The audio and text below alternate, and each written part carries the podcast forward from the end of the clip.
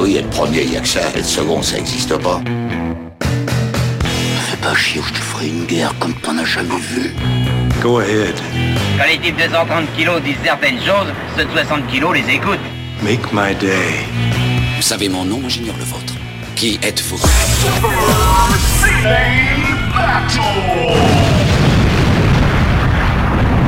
Le second, c'est un con.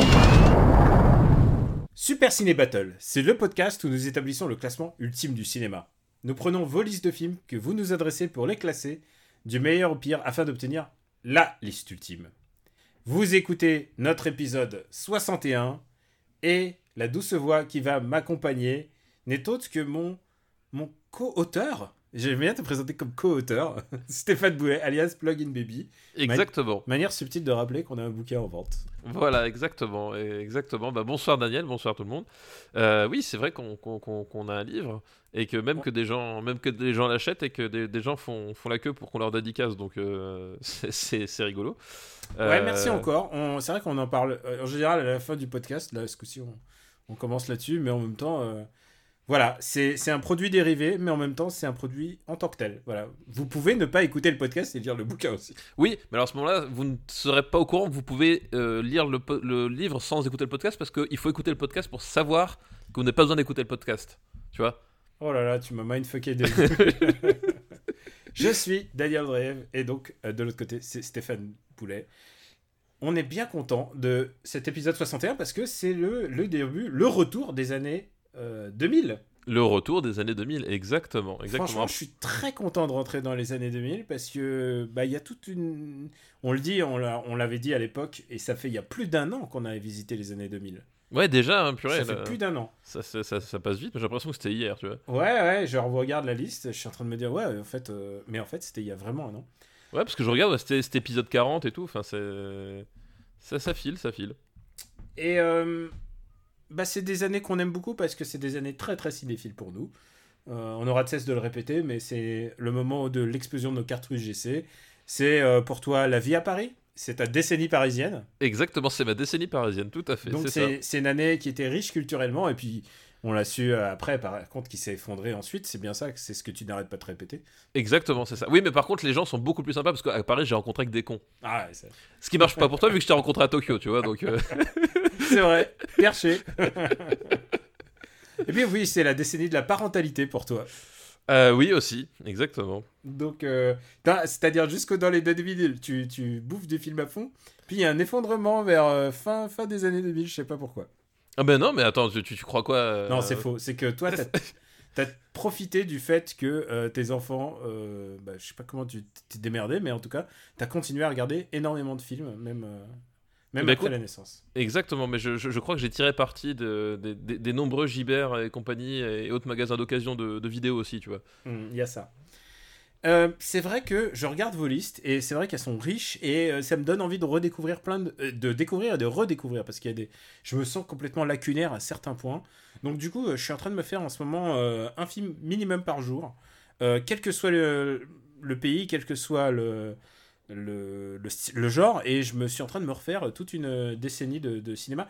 C'est pas des films forcément qui vont passer dans dans Super Ciné Battle mais en tout cas j'y prends énormément plaisir j'ai l'impression de c'est comme si je faisais de la muscu mais de cinéma. C'est très agréable.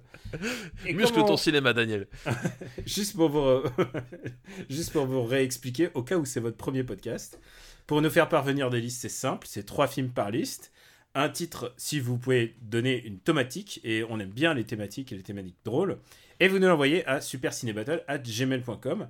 Et n'hésitez pas à nous envoyer euh, des listes qui vous tiennent à cœur, et aussi euh, peut-être une ancienne liste que vous avez en stock, mais vous l'avez un peu remodelée, vous avez repensé en fonction de ce qu'on a dit ou quelque chose. Allez-y, on est toujours ouvert à n'importe quelle thématique. Et euh, je propose qu'on on regarde un petit peu ben, le classement. Le classement. Euh, Remettons-nous un peu les idées en place. Vas-y, commence. Eh ben, écoute, on attaque avec bah, forcément le numéro 1, euh, Memories of Murder, euh, qui, euh, on, le répète, je vais le redire, mais en fait, il a la particularité de sortir dans une semaine, au moment où euh, le podcast sera en ligne, dans une semaine en Blu-ray. Euh, donc on l'a déjà redit un milliard de fois, mais euh, il, il se trouve que, euh, Il trouve que c'est le meilleur film des années 2000 pour il nous. se trouve que c'est le meilleur film des années 2000. Il se trouve que ça, ça a été réédité par, par le- la, la même boîte qui a réédité le meilleur film des années 90 dont on a parlé il y a plusieurs semaines, qui sortait aussi quasiment au même moment en Blu-ray. Donc Et il ne nous sponsorise pas, on le rappelle. voilà, on le rappelle. Donc, mais bon, encore une fois, c'est- ces gens-là, les gens de l'Arabia, ils font des, des, des super éditions sur des super films, donc autant en profiter. Donc voilà, Memories of Murder. Ensuite, No Country for All Men. Grand film, grand Euh, frère bah, Cohen. Voilà, grand frère Cohen, euh, grand Roger Dickens, euh, grand, grand tout. Voilà. History of Violence ensuite. Million Actress, Le Voyage de Chihiro, La graine est est- La Graine Mulet, tout à fait. The Host, de- deuxième film quand même du, de notre ami coréen après Memories of Murder. Donc euh, ça place un peu le niveau du gars, quoi. Je pense que il a... son delta est très très faible. Voilà, je- ça fait. Ça, ça, ça, c'est un mec globalement, euh, un, mec- sûr, on va dire, Ouais, dans tu, le tu peux aller voir ces films. Alors peut-être ça te plaira pas, mais honnêtement, tu quoi, tu, tu prends pas de trop gros risques. C'est ça, t'as assez peu de chances de te retrouver avec Astérix au- euh, aux, aux Jeux Olympiques, quoi, tu vois. c'est- top, top, brûle pas les étapes. Euh, ensuite, Eternal Sunshine of the Spotless Man, euh, The Yards et euh, euh, l'assassinat de Jesse James par le lâche Robert Ford pour terminer le top 10.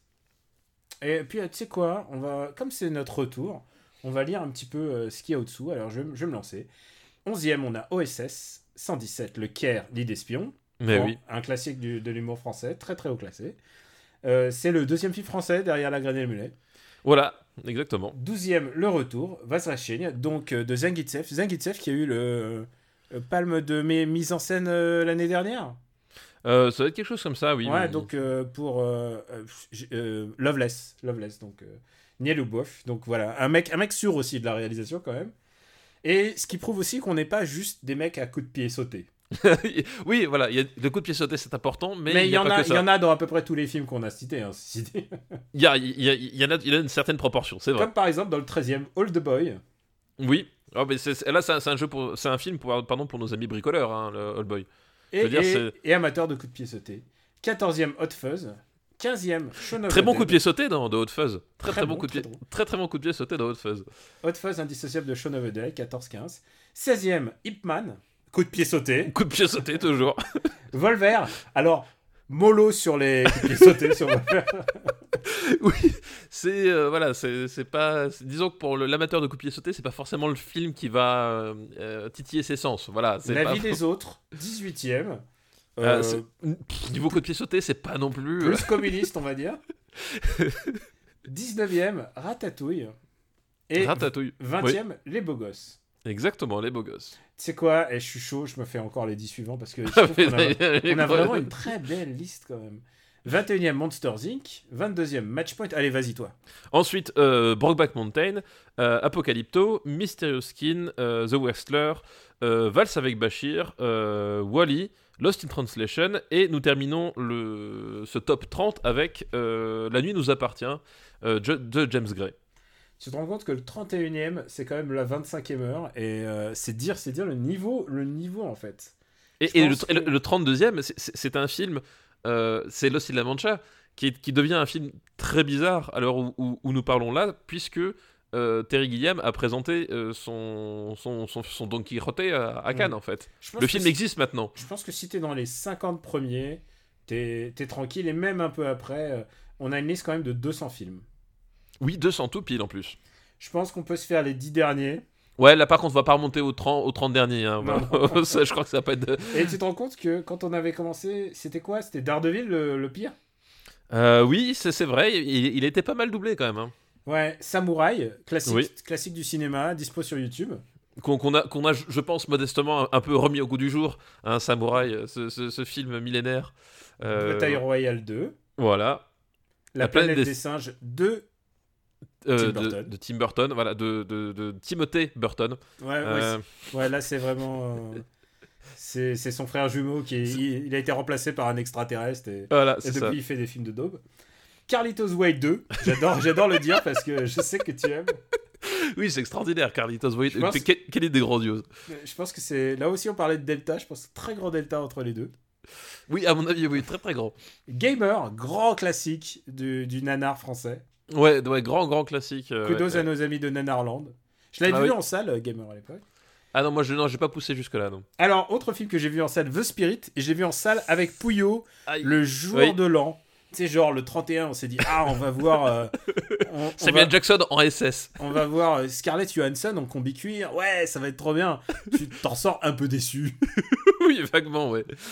Euh, Transformers 2, euh, en parlant de, de bourrinage, voilà. Parlons de déçus. Ouais, je pense qu'il est dans les plus mauvais de Transformers. C'est vrai que nous sommes engagés à faire un. Oui, d'ici la fin de l'année. Euh, D'ici la fin de l'année pour la sortie du, du nouveau, en fait. Euh, oui, pour la sortie de Bumblebee. Purée, mais qu'est-ce qu'on fait pas pour, pour vous, quoi? Sérieux, quoi? C'est- Pourquoi j'ai dit oui?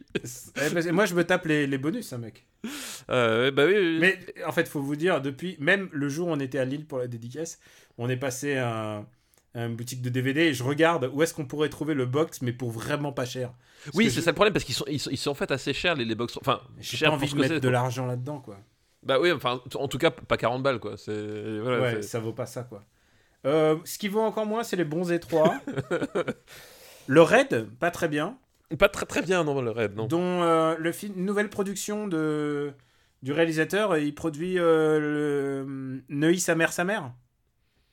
Tu te fous de ma gueule? Non, non, c'est vrai. Il y a Neuilly sa mère, mais euh, la suite qui sort. Alors pourquoi est-ce qu'ils ont pas appelé Neuilly sa mère 2 Bah, pourquoi d'après toi? Tu viens de répondre à ta question. Pourquoi? Euh, le Raid, Agathe Cléry. Oui, voilà, le raid, je veux dire, mais qui est quand même mieux qu'Agathe Cléry. Cinéman par Yann Moix, qui j'ai appris Ouais. va aller sur Direct 8 chez Ardisson. T'es très content de cette nouvelle? Je suis vraiment euh, bouleversé, presque. Ouais. Voilà, c'est ce que j'allais dire. 199e Dragon Ball Evolution.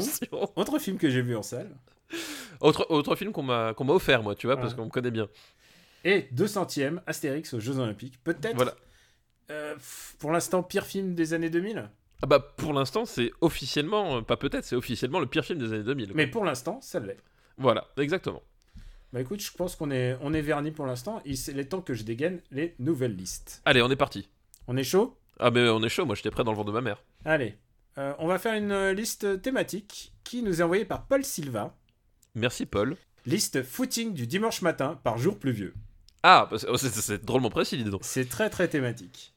Et le premier film de cette liste, alors c'est des trucs de sport évidemment, et j'y pense évidemment parce que nous- on est en train de traverser une espèce de zone de turbulence qui s'appelle la Coupe du Monde.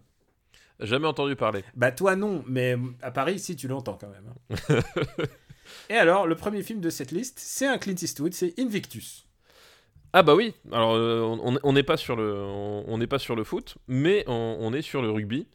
Euh, donc Invictus, euh, Morgan Freeman euh, en Nelson Mandela et Matt Damon. Excuse-moi, je c'est un réflexe. Ouais je sais, je sais, mais t'as ce problème. J'ai ce problème. Mais le pire, le pire, c'est que j'aime beaucoup Matt Damon. Mais Ouais voilà, mais je tu me l'as pas- donné aussi. Voilà, tu je- donné le, le- pour le- tu- Maintenant je dis Matt Damon. Bah allez, à chaque fois que tu le vois, moi je sais Matt Damon. Voilà, c'est. Euh, et Matt Damon, donc qui, Qui joue le capitaine de l'équipe euh, des All Blacks. Voilà, qui joue le capitaine euh, des, des All Blacks, sauf que lui il est un peu all white. Et c'est C'est justement un peu le problème de, de- de cette équipe à l'époque. Voilà, et, et c'est un peu bah, toute la thématique du film, qui est que justement, voilà, on, on- on- on est, on est en pleine apartheid. Nelson Mandela, en fait, est sorti de prison et euh, il cherche une façon bah, de- d'unir son pays autour de, quelque chose euh, de grand, de fort, qui pourrait un peu dépasser justement ces- les lois de ségrégation euh, raciale qui sont en cours dans son pays. Et donc, il y a cette. Il y a ce, il, il- essaie par, ce, par le biais du sport, voilà, euh, il va tout faire pour, euh, pour pousser cette, euh, cette, équipe, cette équipe à gagner pour, pour un peu faire valoir les, valeurs de solidarité, d'entraide, de transcender la nation, transcender la nation par la, victoire commune, quoi. Voilà, c'est ça, c'est ça l'idée, quoi. Donc c'est based on a true story, mais on va le voir. Euh, en fait, au fu- fur et à mesure du film, la, la réalité, il y, a- il y a une espèce de grosse divergence de... entre la réalité et ce qui se passe en fait dans le film. Oui, alors ça par contre, moi j'ai pas vraiment suivi en fait en termes de, Ah, de- alors, de fidélité parce que euh, C'est une coupe que j'ai suivie en plus comme spectateur, et je peux dire que le match, le match France, euh, euh, France euh, Afrique du Sud, il est très, il est, il est pas retranscrit avec exactitude. C'est Ah genre, c'est c'est presque un plan de coupe, ils sont dans la boue et tu sais, c'est un match qui était très contestable en termes de, de son arbitrage et tout, et on te le vend, tu sais, genre vraiment un plan de coupe dans la boue. D'accord. Et c'est genre, hmm, est-ce que c'était vraiment ça qui s'est passé? Je crois pas. Et, euh, et puis il y a d'autres petits détails de tout bête, mais du genre, par exemple, il n'y a, il y a pas d'avion qui a, qui a décidé de survoler le stade, euh, tu sais, parce qu'il y a tout un coup un suspense Oui, tout à fait, ouais. euh, de l'avion. On dit, oh là là, qu'est-ce qui va se passer? Est-ce qu'il va se jeter sur la foule? Et en fait, non, c'était juste, il est juste passé pour faire un salut, quoi. Et euh, ouais, je- est-ce que- le fait que j'ai simplement dit ces deux petites anecdotes débiles, ça donne un peu mon sentiment sur le film. Je suis pas très fan. Bah, en fait, le problème d'Invictus, c'est un, un problème euh, qu'il partage avec beaucoup de Clint euh, tardifs, euh, qui est qu'en fait, il est dans son espèce de période euh, euh, grand, bon, beau sentiment, et qu'en fait, il, il commence à faire un, un cinéma de, de grand-père, quoi. Et, et pour moi, Invictus, c'est vraiment ça.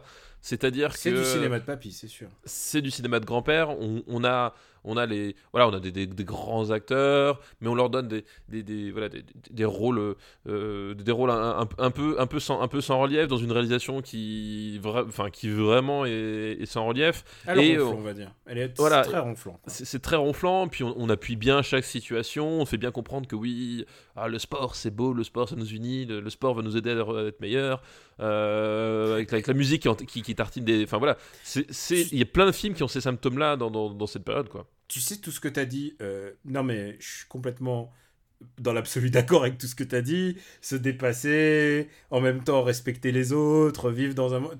Tout ce que tu dis est beau. Mais, et je suis 100% d'accord avec toi. Mais le problème, c'est que si dans un film, tu fais ça, mais que ça foire un petit peu, ça devient ridicule. Bah, c'est ça le truc, c'est qu'en fait, il, il en fait trop. C'est super grandiloquent, puisqu'en plus, il y a le, le- tout le poème de Voilà. My Captain, euh, Captain oh My Captain, qui est répété à. Mais genre, mais à, à tire larigot. À, à nauseam, à nauseam, pour le coup. Voilà, genre, t'en peux plus parce que c'est un beau poème. Et il te dit, ouais, c'est celui que je, je disais dans ma, dans ma prison. Il y a plein d'inexactitudes folles si tu, si tu, suis, euh, si tu suis un peu euh, l'actualité ou tout ça. Mais après, ça, c'est on s'en fout, c'est les biopics. C'est juste que c'est un biopic mal branlé, en fait. c'est un, film qui, qui cherche. Enfin, c'est un film qui cherche vraiment tellement à appuyer son propos que qui, qui, au final tu te rends compte qu'il a pas grand chose à dire. Je veux dire, euh, en fait, finalement, quelque part, la, la bande-annonce du film te suffit. Je veux dire, t'as as compris tout le film, t'as compris euh, ce qui, comment, comment ça se déroule, t'as compris qui, qui va, En plus, tu, qui connais, va tu faire sais quoi. qui va gagner. Donc voilà, donc bon, voilà, au bout d'un moment, c'est, enfin, c'est vraiment le. le- C'est le- son film à Oscar qui n'a pas eu d'Oscar. Voilà, mais c'est ça, c'est- vraiment le, le, film Oscar. En plus, enfin voilà, euh, la, la- la composante euh, histoire vraie, bah, comme d'habitude, on- voilà, c'est, t'as toujours cette espèce de, de, de prétexte. Oui, on, on va, euh, voilà, je, je fais mon Nelson Mandela, donc ça, ça va être le rôle de ma vie. Enfin, euh, voilà, alors que bon, alors, il n'a pas eu l'Oscar. hein, non, il a, puisque non, il a pas eu l'Oscar, mais Cette année-là, c'est Jeff Bridges pour Crazy Heart qu'il a eu. Et euh, pour le. hum, C'est pas Matt Damon qu'il a eu. C'est Christopher Waltz, puisque c'était l'année de Inglorious Bastard. ah, mais alors là pour le coup, Oscar pleinement mérité quoi. Euh, ouais, je regarde la catégorie. En face de lui, il y avait Woody Harrelson pour The Messenger. euh, euh, Christopher Plummer pour The Last Station. Christopher Plummer, il l'aura, c'est fini. et Stanley Tucci pour Lovely Bones, que, un film que je n'aime pas vraiment. Mais ça, on aura l'occasion d'en reparler. Et par contre, il aime pas nommer dans les meilleurs, dans les meilleurs films. C'est ça qui est fou. Bah, après, peut-être que peut-être qu'au bout d'un moment, la- la- la- l'Académie, quand ils ont vu le film, ils ont fait bon, là, ça, ça va se voir. C'est l'année de Hurt Locker. Ça, ouais, ça, ça- va se voir là, euh, voilà. Mais voilà, donc c'est, mais c'est un film qui est pas très. En plus, il est, enfin, il, a- il est assez long, donc c'est, ouais, c'est, c'est assez compliqué à regarder, quoi. Où est-ce qu'on va le classer? On va pas s'étendre là-dessus. On va dire que c'est quand même un Clint très très très mineur, même de la part des, Alors- des fans de Clint, quoi. On, va pas s'étendre là-dessus. C'est un peu le problème du film, c'est que t'as tendance justement à t'étendre dessus en, en le regardant, tu vois, mais euh, à Ah, t'étendre de façon ronflée. Il fait plus de deux heures. hein. Euh, où est-ce qu'on va Je mettre trouve ce qu'en plus, le pire, c'est que Matt Damon, il est bien dans son rôle. Non, mais voilà, non mais C'est- encore une fois, c'est, c'est Tout le monde est bon en fait dans son rôle. C'est, c'est ça le problème. Même, Mandela, s'il avait l'air d'être pas mal comme gars. Genre, à la fin, tu t'es d'accord pour dire que Mandela, il a l'air d'être avec vraiment bien. Non mais ça, c'est que Matt Damon. euh, Oh, putain, mais arrête euh, et, et, et, et- et joue bien, etc. Mais c'est juste qu'au bout d'un moment, son, son son personnage est, est- est vachement unidimensionnel et qu'on on, on lui donne une seule chose à jouer, quoi. Et euh, on sait bien que Matt Damon est capable de beaucoup plus que ça, quoi. Gr- euh, Grand acteur. euh, J'ai l'impression de dire. Enfin, Matt Damon est un peu le, le Tom Hanks de cette de la génération d'après. Alors tu, tu, tu, tu sais que c'est- je pense, pour l'instant, l'un des acteurs préférés de ma fille. Ah ouais? Ouais, ouais. Et bah, au nom de quel film? Eh ben, au nom Euh, de, au, nom, au nom, au nom de la trilogie Bourne déjà. C'est vrai, elle a déjà vu la trilogie Bourne? Elle, a, elle a vu la trilogie Bourne. Euh, Est-ce qu'elle est pas terrifiée par ce moment où le mec, il a plus de mains et il se suicide quand même? Euh, écou- écoute, ça lui a fait bizarre. Ça lui a quoi, fait bizarre. franchement, je pense que c'est une des morts les plus bizarres de l'histoire du cinéma. Genre, Ouais. il a plus de mains, il est inutilisable et il se dit Ah, Je me suicide quand même ça lui a fait un peu bizarre, mais euh, non, elle, elle a, elle a énormément accroché à, à la trilogie Bourne. Et du coup, on, on a regardé euh, Will Hunting il y a pas longtemps. Ouais. Euh, euh, et du coup, c'est le premier truc qu'elle fait. Ah, mais c'est Matt Damon. Enfin, le dit pas comme ça, mais Soon, soon. voilà, exactement. Où est-ce qu'on va classer le film? Parce qu'on va pas s'éterniser, nous. Euh, hum, Je préfère Seul au monde dans. dans la- Ah, maintenant, il faut que tu me re- resitues un peu. Alors, Seul au monde, tu vois, numéros, c- parce que- c- 124e. Euh, je préfère Seul au monde, mais je préfère. euh, En ah, plus, en plus, Seul au Ah, monde, Seul monde, il y, a- il y a des vrais moments de mise en scène aussi. Enfin, je veux dire, Ah. c'est euh, le film a ses problèmes, mais c'est Ah bah, et moment. tu sais, maintenant que tu le dis, euh, je vois La Journée de la Jupe, qui est un film euh, antiraciste aussi. Euh, Ah, je et préfère voilà. Journée de la jupe. Je préfère La il- Journée de la Jupe. Il se passe un truc. Tu vois, par exemple, par rapport à cette vie, Ah non, et je préfère Kingdom of Heaven à ça. je préfère Kingdom of Heaven, ouais. Euh, Maintenant, Harry et la Chambre des Secrets, je- suis une période de doute, puisque ça, ça fait partie des films à l'époque où on ne faisait pas les devoirs de vacances. on faire espèce devant les vacances. Euh, je prends comme. Alors, Invictus est plus court que euh, la Chambre des Secrets. Euh, mais je. Il y a je pas trouve- de, on n'a pas de Clint Eastwood euh, aussi bas pour comparer. Non, mais par exemple, par exemple, tu vois, je le mets pas au-dessus de, en dessous de Lady Killer en fait. Pour Ah moi, non, ça non, reste. non, ça- ouais, non, c'est, au-dessus de Lady Killer. Ben, je le mettrais entre Harry Potter et Lady Killer en fait. D'accord, Voilà. ok. Voilà, gravé dans le marbre. Un, un Clint du ventre mou. Euh, 131e place. 131e, c'est, je pense que c'est un des plus mauvais Clint, hein, franchement. Euh, je- je- ouais, il en a fait quand même des, des, des, des, des, tordus, mais bon, c'est, un, un des Clint sans intérêt en fait. Alors, maintenant, on passe à un autre film sportif. Et c'est un film euh, dont j'avais oublié l'existence parce qu'il a donné le nom français. Et je connaissais pas le nom français. Alors, ce que j'aime bien, c'est que c'est, c'est un film dont tu oublies l'existence, donc ça, ça, déjà, ça part déjà très bien pour le, pour le classement, tu vois. Ouais, non, non, non, non, non, j'avais oublié l'existence parce que le nom tel que je le lis, ben, c'est pas le nom que je, Ah, je l'ai connu. D'accord. Et ce film, peut-être que tu le connais, c'est un film qui s'appelle Le plus beau des combats. Qui s'appelle oui. euh, Remember the Titans. The Titans. Ah, tu l'as vu, je suis content. Je l'ai vu, et en fait, je, je l'ai vu il y a pas longtemps. Non Si. Non C'est Si, pas je l'ai vu il y a- possible. il y a pas longtemps. Euh, plus- laisse-moi te vérifier un truc, attends. Oui, je crois bien qu'il est, il est disponible sur Netflix. Si vous voulez le voir, voilà. Ah bah. euh, Il y a des gens qui me disent, est-ce que vous pouvez dire à chaque fois si c'est dispo machin Oui, Alors, on peut pas le faire à tous les coups, mais là, en l'occurrence, je, je suis devant mon Netflix et il est, il est dispo. on peut pas le faire à tous les coups parce que déjà, un, on est fainéant. Et, et, et, et- et- C'est et- vrai. et deux, et deux, on est des feignasses. Donc Voilà. voilà. si on avait un bot qui le faisait automatiquement, ça serait. Mais en plus, il faudrait faire Amazon, il faudrait faire les faire. oui, non, mais c'est c'est ça, c'est le problème, c'est qu'en Voilà. fait, euh, aujourd'hui, Netflix, c'est pas- c'est plus la seule plateforme. Mm. Et puis en plus, Et les c'est pas la catalogues changent. plate- c'est pas la meilleure plateforme de film. Pour le cinéma, c'est pas la meilleure. Ouais. Mais en l'occurrence, en Denzel Washington, ils sont assez fournis. Je sais pas pourquoi. Ah oui, c'est un film avec Denzel Washington. c'est un film de Denzel Tu Washington. peux Donc nous en le fait, résumer peut-être? Oui, bah bien sûr. Euh, donc ça se passe en... au début des années C'est 70. en 1971, si je me souviens, parce Voilà. que c'est euh, au moment euh, juste après les émeutes et ça se déroule en, en Virginie, qui est, En Virginie. Voilà. qui est une terre un petit peu raciste. Vaguement raciste dans Ouais. le, ce qu'on appelle le, le- le- le sud un peu conservateur des États-Unis, Ouais. euh, n'est-ce pas? Et en fait, c'est euh, une équipe universitaire, donc les Titans, une équipe euh, blanche euh, qui en fait euh, avec un entraîneur blanc. avec un entraîneur blanc qui en fait se voit se voit parachuter à sa tête un nouvel entraîneur qui est un entraîneur noir donc incarné par Denzel Washington C'est littéralement le début de Blazing Saddles de Mel Brooks, sauf que ce n'est pas un shérif, mais un, un entraîneur. un entraîneur et en fait c'est c'est un entraîneur un peu peau de vache euh, parce qu'il a des méthodes, euh, comment dire, euh, il a des méthodes très strictes. En fait, c'est un, un type très, très strict et qui, bah, de toute façon, il sait bien qu'il peut pas se permettre de se laisser marcher sur les pieds parce que, bah, on l'a dit, le climat racial de, dans cette partie du pays à cette époque-là était tout petit peu tendu, je c'est moins qu'on puisse dire. Donc c'est un type qui se laisse pas marcher sur les pieds et qui impose sa, façon de fonctionner euh, assez vite. Et du coup il y a des frictions parce que ce- voilà il y a ce type-là et que du coup il va il va mettre sur un pied d'égalité les joueurs noirs, les joueurs blancs euh, dans l'équipe, dans le fonctionnement de l'équipe, euh, et va faire en sorte que finalement ce soit les critères sportifs qui vont, euh, qui vont être utilisés pour désigner qui va être remplaçant, qui va être quarterback, etc. Et le film donc... Et il va, comment- aussi, il va aussi, si je me souviens bien, ça c'est une spécificité du football américain, c'est qu'on on traite l'attaque en- pas de manière identique que la défense, et donc il va demander au coach précédent, le blanc, euh, donc, euh, Oui. qui est joué par Will Patton, si je me souviens, C'est ça, exactement. euh, il va lui demander de jouer, de faire le, le coach de la défense, Le coach de la défense en fait, voilà. le coach défensif.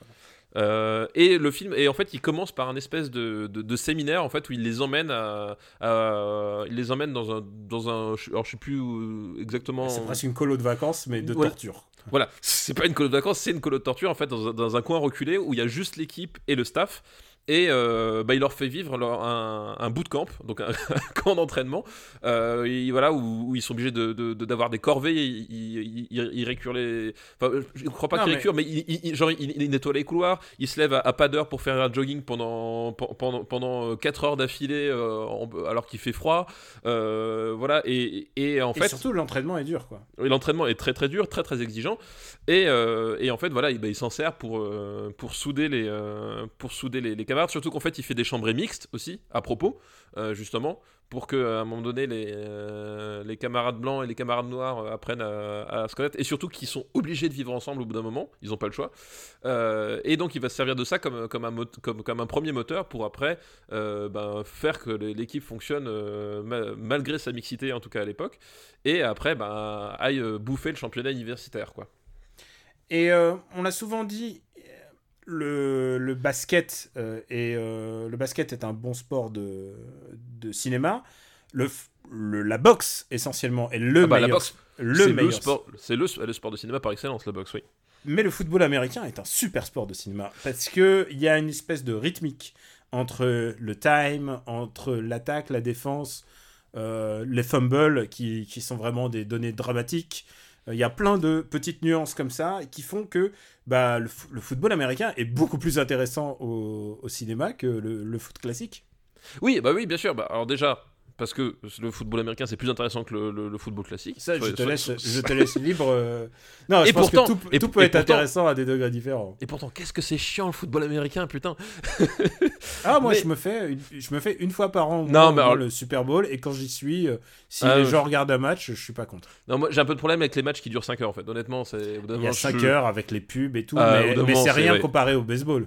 C'est oui, non mais c'est ça. Alors même après les, les finales de NBA, euh, ça, ça dure aussi 4h30. Bon mais le truc c'est que finale NBA, c'est que parfois tout- toutes les 20 secondes t'as un point. Donc finalement, tu vois, il se Mm. passe des trucs. quoi. Ah oui, alors, ce qui, ce qui peut arriver aussi avec le foot américain, c'est que tu regardes une partie qui dure euh, deux- presque deux heures, et, et il ne se passe rien, et pendant la dernière minute, par contre, elle va te remuer tes tripes pendant toute ta vie, quoi. Oui là, c'est ça. Mais c'est mais c'est- c'est une particularité. Enfin, les sports américains de manière générale, en fait, il y a tout un ensemble de règles qui font que euh, bah, ils ont ils ont un money time en fait. Enfin, ce qu'ils appellent le money time au basket, c'est la, même chose ici. C'est qu'en fait, il y a, il y a les- le- le- le- si tu si tu manipules bien les règles, en fait, t'as moyen de créer des situations à risque euh, dans les dans les dernières minutes en fait. Parce pour, que euh, l'adversaire sait très bien ce que tu vas jouer, mais du coup, comme il sait que tu vas jouer, est-ce que tu vas pas faire une entourloupe et tout ça? Voilà et, Et, le les- fait, tu, gardes, tu gagnes un tempo en fait, en, justement en faisant perdre un, moment euh, dramatique, enfin tu, tu mets une pause, mais justement tu gagnes un tempo euh, alors que justement tu fais une pause. Voilà et, et en C'est fait- euh, c'est impossible aux échecs, hein, ça. Exactement. Mais euh, et justement, enfin, il y, a- il y a toute une partie. euh, Enfin, c'est en fait le, le- un des trucs importants du football américain, c'est le c'est le cahier de tactique. En fait, chaque équipe a euh, en fait un, un, un- un cahier de plus ou moins gros avec en fait, toutes les tactiques qui sont utilisées. Ils, communiquent par code, par code gestuel et aussi auditif. Et en fait, tu as vraiment un côté, une planification de jeu. En fait, tu as, un côté que, contrairement bah, justement à plein d'autres sports, c'est qu'en fait le football américain, c'est que avant de lancer la balle, euh, une, grande partie de la, de, du coup est, déjà jouée, puisqu'il y, a une- il y a une planification tactique qui, euh, qui, à laquelle ils doivent pas déroger, parce que sinon, en fait, personne sait ce qu'ils qu'ils doivent faire, quoi, et ça foire. Et ça, c'est un côté qui est, qui est super bien rendu dans ce film-là. Euh, parce que tu le dis, en fait, il y a ce côté dramatique, c'est-à-dire que on, sait la situation, on sait ce qui, enfin, ils savent ce que ce que les, ce que peuvent jouer les adversaires, est-ce que eux ont à jouer, est-ce qu'ils vont réussir à mettre en place le coup, est-ce que la ruse va fonctionner, est-ce qu'à un moment donné, euh, changer tel joueur, prendre un joueur plus rapide et moins athlétique à tel moment pour euh, pour justement favoriser telle tactique, est-ce que ça va marcher? Et c'est vraiment ce, ce côté technique justement création de de, de, de, de- micro suspense qui est super bien rendu en fait dans le film d'un point de vue impact sportif. Parce que moi j'ai dit c'est le football américain c'est un sport que je trouve assez chiant à regarder parce que la contrepartie de ça c'est que du coup c'est- assez haché à, à regarder parce que les mecs ont beaucoup de mise en place. Mais dans le film ils ont vraiment réussi à, à, rendre à, à capter oui, justement ce qui se passe dans la tête des joueurs en fait. Dans, ma- dans mes souvenirs, le film passe assez vite en fait. oui c'est ça. Parce Et que les matchs, euh, genre, t'as as, l'équivalent de 5 matchs et ça passe en une demi-heure. C'est ça, et en fait, le, le truc, c'est enfin, c'est qu'il il te plonge justement dans, dans, la, dans la tête des joueurs dans ces moments-là, c'est-à-dire que tu subis pas l'attente, mais tu, tu ressens tout le, tout le stress et tu ressens qu'ils qu'ils ont, euh, qu'ils qu'ils ont leur rôle clé à jouer et qu'à un moment donné, si, si, si ça foire, bah, tout peut s'écrouler euh, sur, sur leurs épaules. Et donc, ça, ça donne des matchs qui sont vraiment super bien. Euh, Enfin, je je trouve la, les, parties, les parties sportives sont vraiment top. Et puis, le, le tout dernier match, le, voilà, le discours de, euh, de Danzel pour, pour, pour lancer la machine, parce qu'en fait, il va y avoir toute une série d'événements en parallèle des matchs, Des, des Et on- moments dramatiques, évidemment. des moments dramatiques.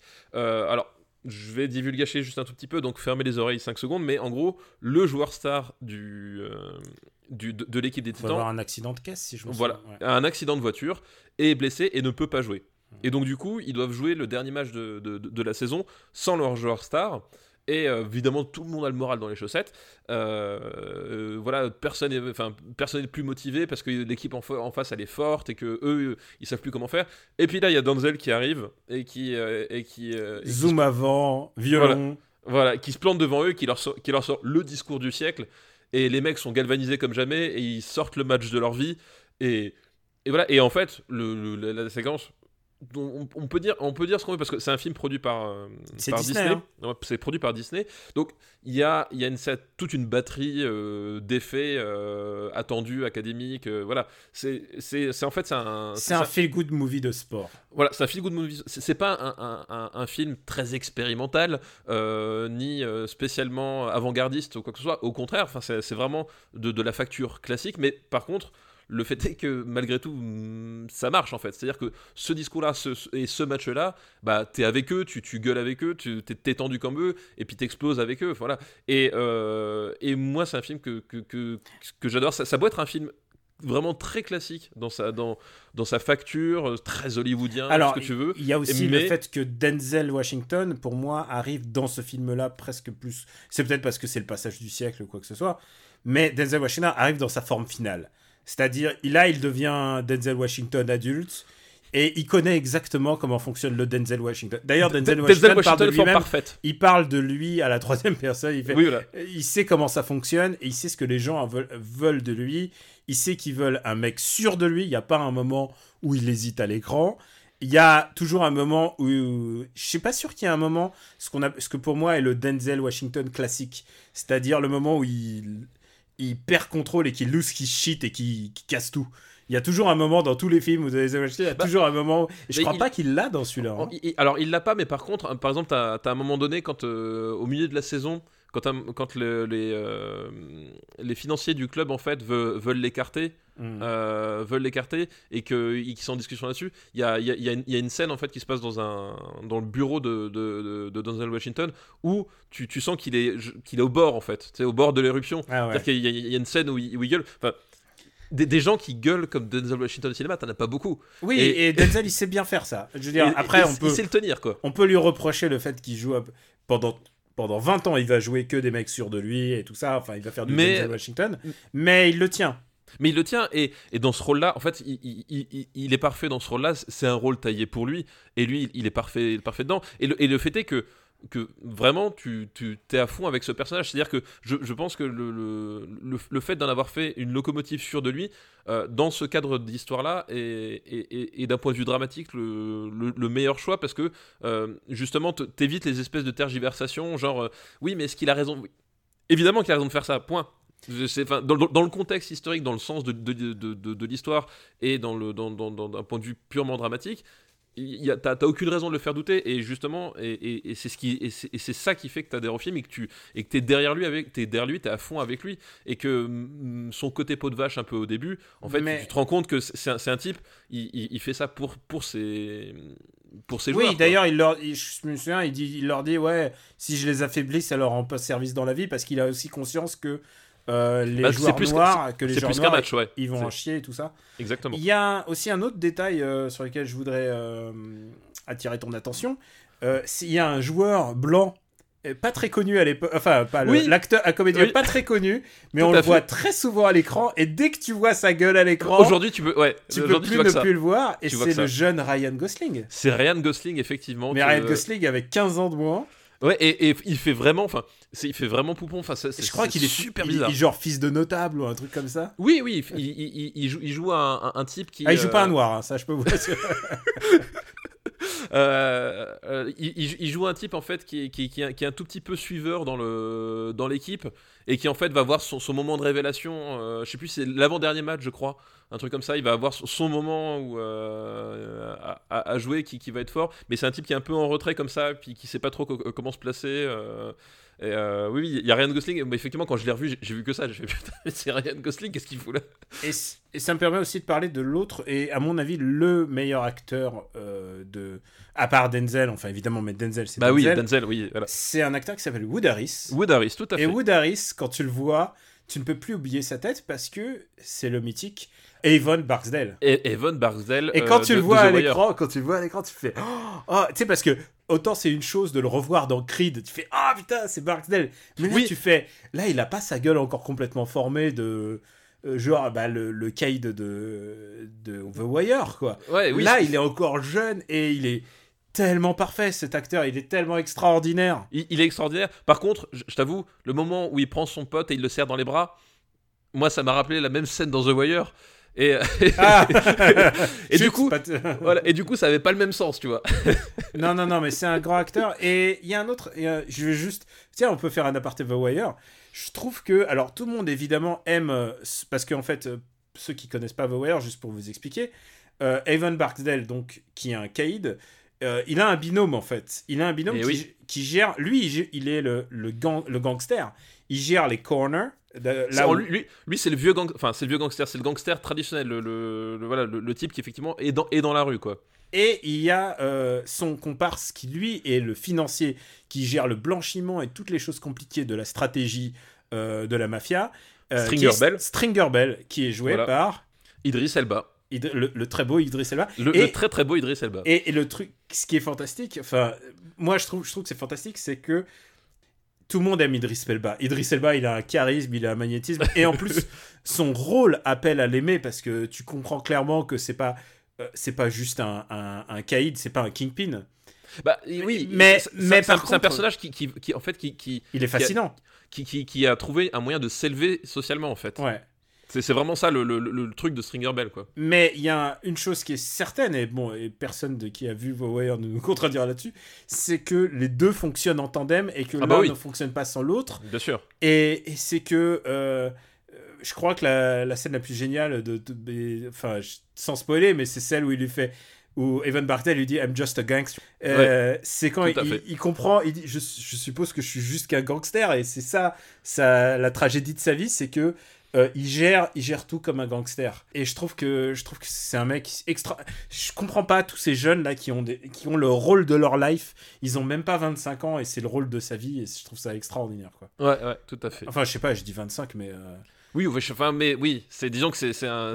Non, non, je dis. Enfin, 25, non, il est plus vieux que moi, il doit avoir 50 ans maintenant. Ouais, mais on va on va dire c'est pas une fin de carrière. Enfin, c'est voilà, c'est on- est on est dans dans Ouais, le voilà. de l'âge, quoi. Ouais, ouais. Et, et clairement, et clairement, là, il a il a l'air de faire très jeune dans le film. Bah, on a dit beaucoup de choses en fait sur un film, donc je m'attendais pas à en dire, Ah pas bah. en parler autant, mais euh, je suis Eh content que tu l'aies vu. Eh ben oui, je, je l'ai vu, mais en plus, comme dit, j'aime vraiment beaucoup ce film. Enfin, en, en, en, en- termes de, de feel good movie, C'est un feel-good movie de sport avec énormément de bons sentiments. C'est tellement de bons sentiments que ça peut paraître sucré, mais franchement, rien que pour les discours euh, de Evan Barksdale, mais en good guy, ça vaut le coup quoi. Ah non, non, mais, ça fonctionne, ça fonctionne. Et justement, bah, le, truc qu'il y a par rapport à Invictus dont on parlait avant, euh, on, va rester dans la balle ovale, on va dire, même si c'est pas le même sport, euh, c'est que euh, le, plus beau des combats, c'est plein de bons sentiments, mais il arrive à trouver le bon équilibre. vraiment, et puis surtout, il y a des vrais moments de cinéma, c'est-à-dire qu'Invictus, c'est- un renoncement en termes de mise en scène. Là, euh, Denzel Washington, on l'a dit, il, élève son personnage et il tire le film avec lui. Enfin, il y a vraiment ce, côté-là. euh, il- voilà, c'est, tu, t'es avec lui et il t'accroche très vite en fait aussi dans le film. Et il te lâche plus. Et le, rythme fait du rythme, enfin le rythme et le, montage narratif du, film euh, fait qu'en fait tu, tu- tout, tout est tout est naturel, tout, tout cool. Et puis t'arrives à la fin sur le discours final, il t'achève et il t'a pris. Et tu peux faire ce que tu veux, mais le, le film a, a gagné entre guillemets quoi. Aussi classique soit-il.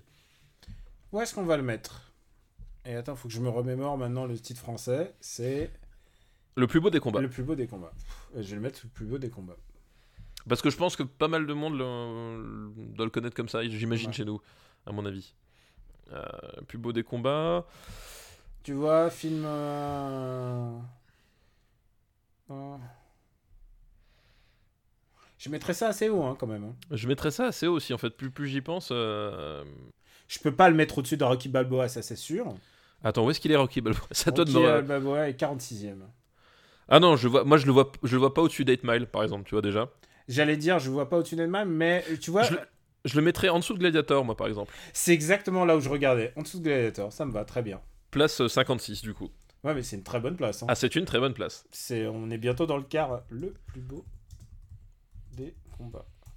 Et il nous reste encore un film sur cette liste. Eh ben oui, il nous reste un film. Daniel, quel est-il? Et le dernier film, c'est Shaolin Soccer.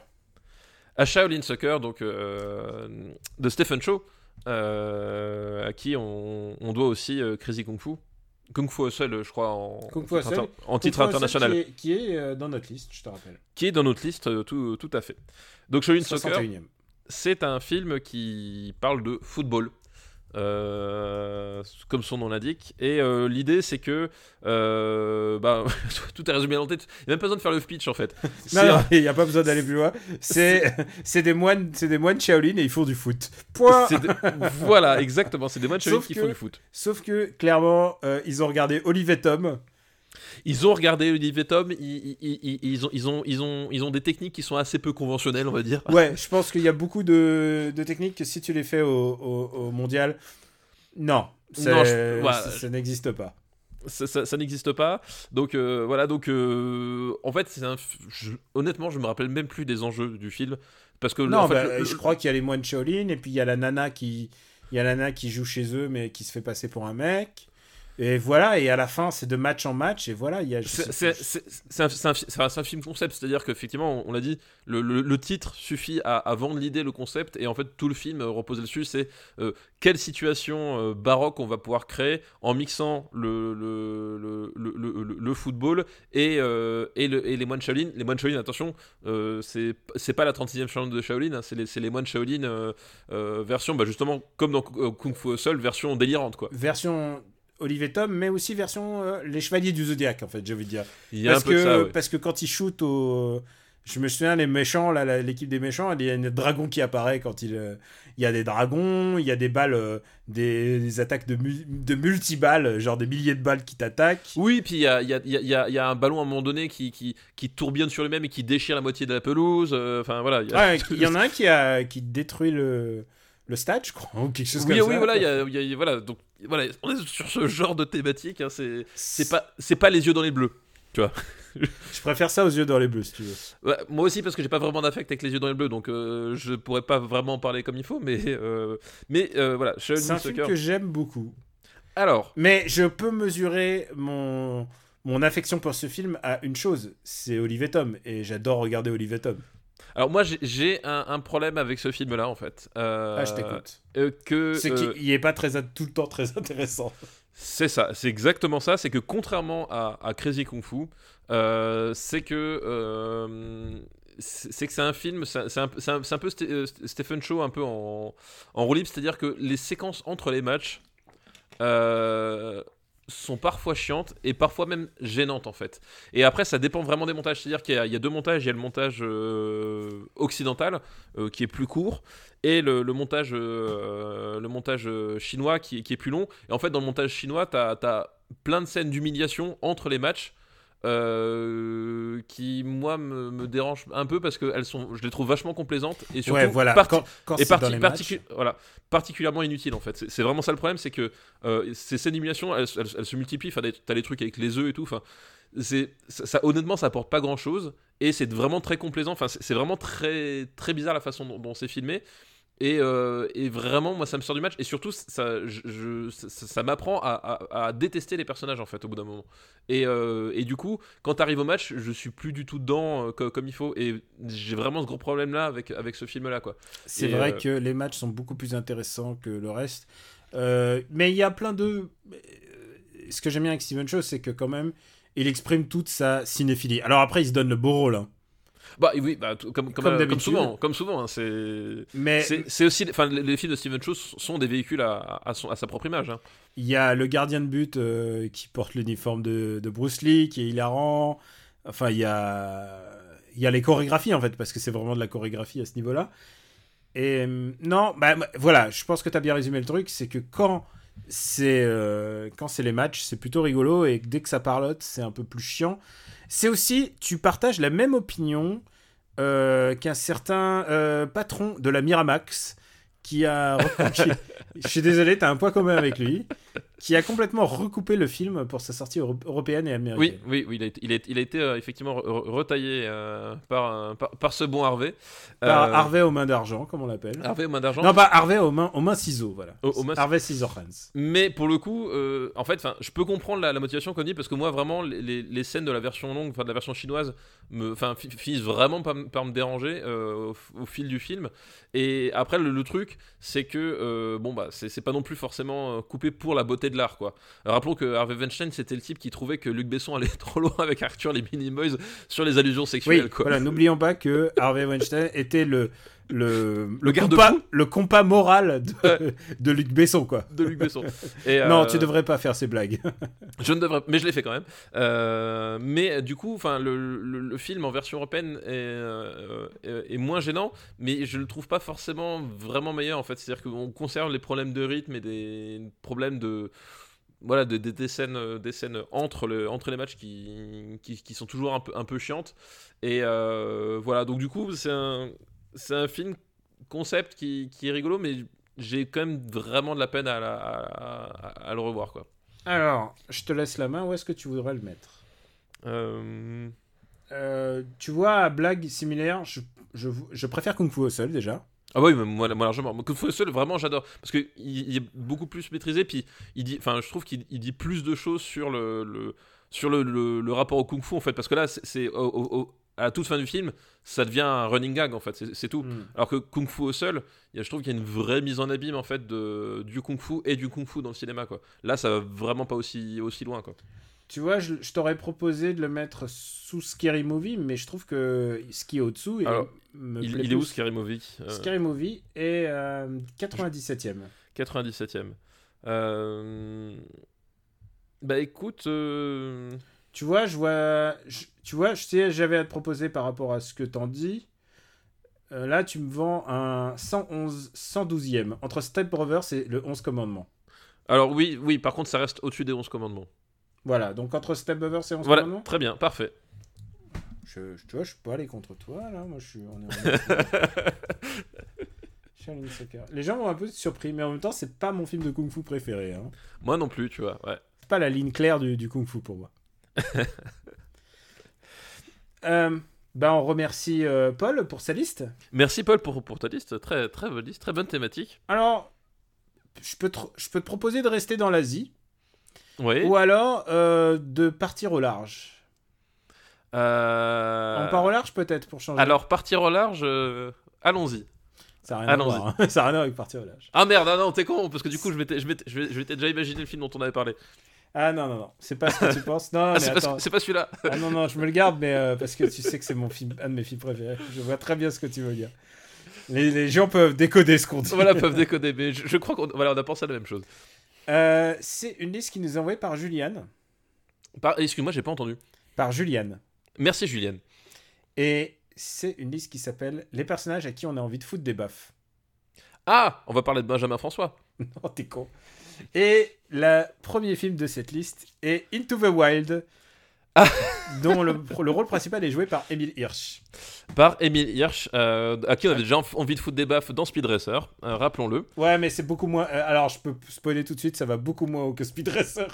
Alors, je, je, je préfère Into the Wild à Speed Racer. Ah hein, non, non, vraiment, non, ouais, mais Il y a vraiment on- pas on va y- photo. Ah non, je préfère, euh, je préfère Speed Racer, mais pas parce que je suis un parce que je déteste Into the Wild. Mais euh, allons-y. C'est l'histoire d'un, jeune gamin à qui tout sourit, un étudiant. euh, euh, il vient de, enfin, il vient d'avoir sa business school, et puis finalement, il en a ras-le-bol de la société moderne, et il décide de partir vivre tout seul dans la, dans la forêt, dans la jungle, enfin dans le, dans le Grand Nord. Je sais pas pas si c'est au nord, mais bon, ah, si c'est en Euh, Alaska. si, c'est euh, euh, non, je crois que c'est pas au Canada ou à la frontière du, du Canada, Ouais. un truc comme ça. euh, et donc voilà, il rejette parce le qu'il y a des sapins, je crois. Enfin, je il plus. rejette le monde moderne. C'est euh, c'est le mythe de, de n'importe quel misanthrope. C'est-à-dire, c'est adapté d'ailleurs d'un d'un bouquin. Et, et c'est pas, et c'est pas incongru de voir Sean Penn adapter ce bouquin. Non, c'est pas Parce que ça correspond complètement à l'idéologie de Sean Penn. Tu t'imagines évidemment que il se reconnaît complètement dans cet homme qui rejette complètement le monde de la consommation. Euh, faut pas oublier que Sean Penn, c'est un mec qui allait en Irak euh, à bord de sa limo euh, et avec ses lunettes noires qui disait Ah, Moi, je suis là, je suis venu sur le terrain pour voir comment ça se passe en Irak. Euh, du, temps, du temps encore de, de Saddam Hussein d'ailleurs. Euh, c'est un mec engagé et il a choisi un film du niveau de son engagement. La seule chose qui est sûre avec euh, Sean Penn, et tu vas peut-être me trouver difficile, mais c'est qu'il va faire bien pire après. Euh, Qu'est-ce qu'il a fait après? Je me rappelle pas. Ah bah il fait euh, son, son chef-d'œuvre absolu, euh, c'est... Merde, comment il s'appelle? C'est le truc qui se passe en Afrique? Ah, attends. Tu l'as pas vu? C'est The Last Face. Ah non, je l'ai pas vu du coup. Oui, c'est pour, ça que ça c'est un film extraordinaire. C'est pour ça que ça me dit rien. Je, Last- ne l'ai pas vu. The Last Face, c'est un film en Afrique euh, avec euh, sur fond d'exaction, mais une histoire d'amour entre Javier Bardem et Charlize Theron. Mais c'est bien, c'est bien plus tard. C'était. Ah oui, c'est 2016. ou- c'est Ah oui, 2016, d'accord, oui, d'accord, oui. Oui, alors ça, ça explique aussi peut-être pourquoi je l'ai, l'ai pas vu, oui, parce que c'est. Mm. euh, Non, je croyais qu'on était resté dans les années 2000. mais rappelle-moi ton anniversaire, c'est bientôt, je crois. Oui, c'est, bientôt effectivement. C'est, très bientôt. Toujours les bons cadeaux. Toujours les bons cadeaux. Voilà, est-ce que tu veux rajouter, un tu veux dire quelque chose sur Into the Wild? Eh ben, en fait, moi, c'est un, c'est un film. Je, je, sais pourquoi tu le détestes parce que tu, tu détestes les, les, gens qui refusent la société de cons- consommation parce que tu es un, un suppôt de la société de consommation. Oui, voilà. Alors que toi, t'es le gauchiste et moi, je suis le mec de droite, évidemment. Non, et en fait, non, moi, euh, malgré tout ça, bah, c'est un film que, je- que j'aime bien, en fait, euh, Into the Wild. Euh, parce que, euh, oui, alors, il y y a ces problèmes de, de, du, du, du- du rêve de... Du rêve de Bobo qui, qui, qui, qui voit le monde euh, à travers, à Non, travers non, des, ornières. mot. Ok, je vois ce que tu Non veux mais, dire. non, mais, mais tu- ouais, non, ouais. mais c'est ça, l'idée. Enfin, Ouais. mais c'est- un peu ce qui transparaît dans, dans, dans, ce que tu dis. Enfin, pour, Mm. pour résumer quoi.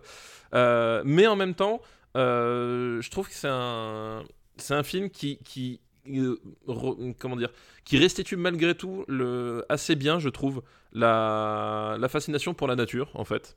Euh, c'est-à-dire que tout, tout, le, tout, tout son, on, on peut trouver, voilà, c'est comme tous les gens qui disent oui, les, les, les randonneurs sac à dos, c'est des fils de pute, euh, parce que euh, parce qu'on a décidé que c'était comme ça, parce que finalement, euh, si on Parce veut qu'ils pas acceptent de pas se laver pendant un mois. Voilà. voilà. parce que, parce que finalement, c'est c'est moins hypocrite d'aller dans des hôtels de luxe quand on part en vacances. Bon, alors, j'ai toujours du mal avec ces, ces espèces de. de- de- Eh, de- chacun, chacun son kiff, mon gars. Non, mais justement, mais il y, a- il y a quand même y a, y a des jugements de valeur qui sont vraiment très étranges en fait sur, euh, sur ce genre de truc. Et je dis ça parce que justement, moi je fais partie de ces gens qui sont allés, qui, qui, ont, qui, ont, qui ont tout plaqué pour aller s'installer dans les, les pieds dans le fumier.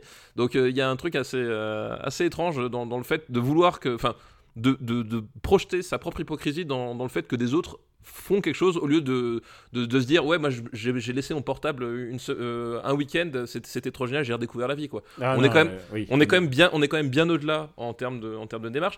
Et je trouve que le, film euh, restitue quand même bien justement ce, côté, euh, la nature, euh, la fascination pour, la nature, parce que ça fait partie des motivations du, personnage. Et j'aime bien aussi le fait que le personnage meurt à cause de sa propre ignorance, en fait. J'ai divulgaché, j'ai eu le premier lire, mais l'idée c'est ça, c'est aussi c'est que justement, au, bout du bout, le, personnage, il va, il, va crever parce que il s'est cru plus malin que, plus malin que ce qu'il pouvait faire, quoi.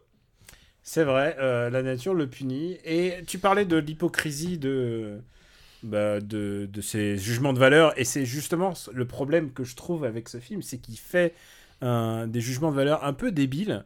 J'ai aucun problème sur le fait qu'un film fasse des jugements de valeur. Ouais, Il fait ce qu'il veut, le film. Mais le, le film l'est fait de manière un peu débile. Et je te prends cette scène dont je me souviens. C'est qu'à un moment, il craque et il rentre dans la civilisation et il regarde les gens qui mangent dans les restaurants euh, par la vitre et tout. Et il est complètement dégoûté par ce qu'il voit, genre il fait ah non mais je suis vraiment pas comme eux et il repart dans sa montagne. Et ça putain ce moment il est tellement il est filmé avec tellement de bêtises en fait. Je trouve que t'as raison, les moments qui sont dans la nature, je comprends bien complètement le, le côté euh, enivrant de la nature et le fait que tu puisses avoir un rejet même de la société moderne. Mais par contre les moments où tu reviens dans le monde euh, dans le monde euh, bah, civilisé entre guillemets civilisé mais euh, quand tu reviens dans la ville quoi ils sont, sont d'une je trouve qu'ils sont d'une débilité hallucinante quoi Alors, je, je, je, reconnais qu'effectivement, il y y a des passages qui sont, qui sont faits avec une, avec une lourdeur. euh, c'est assez- non assez- subtil quoi Ah, avec une lourdeur assez, assez, euh, assez incroyable en fait. Euh, ça, c'est- ça, c'est vrai, le, le passage dont, dont tu parles et peut-être de, de quelques autres, c'est effectivement, il y a un côté, le Sean Penn, je vais, je, vais le dire comme je pense, j'ai jamais trouvé que c'était un réalisateur exceptionnel. Euh, j'ai toujours eu le problème avec sa, scène à un moment do- donné ou un autre. Il y a toujours un truc qui, il, il a, il a fait des, des bons films, mais il, jamais trouvé. Enfin, je pense que c'est un, un et réalisateur. même en tant assez- qu'acteur il est il est euh, il est à scie, hein. euh, je trouve que c'est un, un- c'est un réalisateur assez limité en fait. Je trouve. Euh, voilà, c'est un, un type dont, dont, dont, à mon avis, on percera jamais le plafond de verre, tu vois, enfin, en termes de potentiel de, de réalisateur.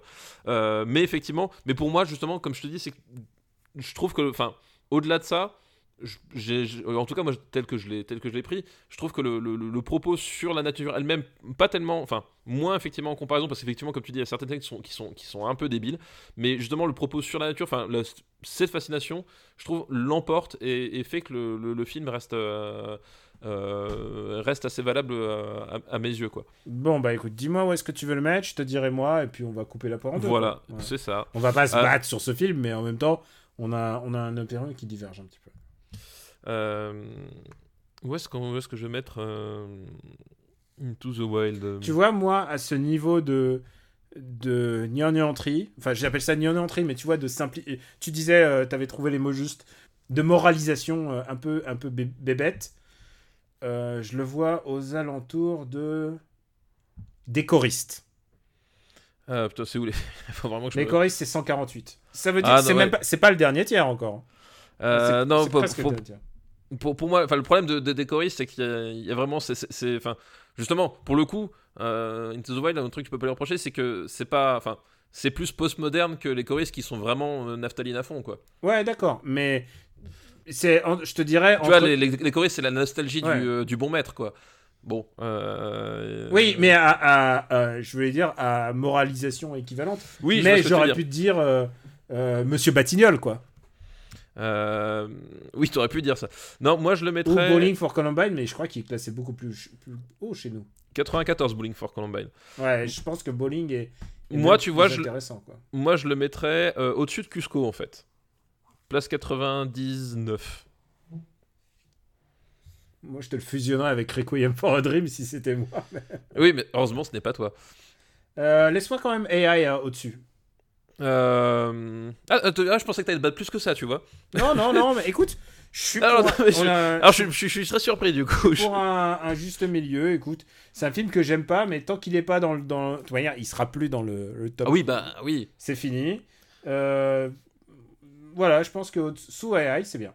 D'accord, bah écoute, sous, sous, sous ouais, ouais, alors, ça, ça marche. Je te laisse même su- au-dessus d'Avalon, quoi.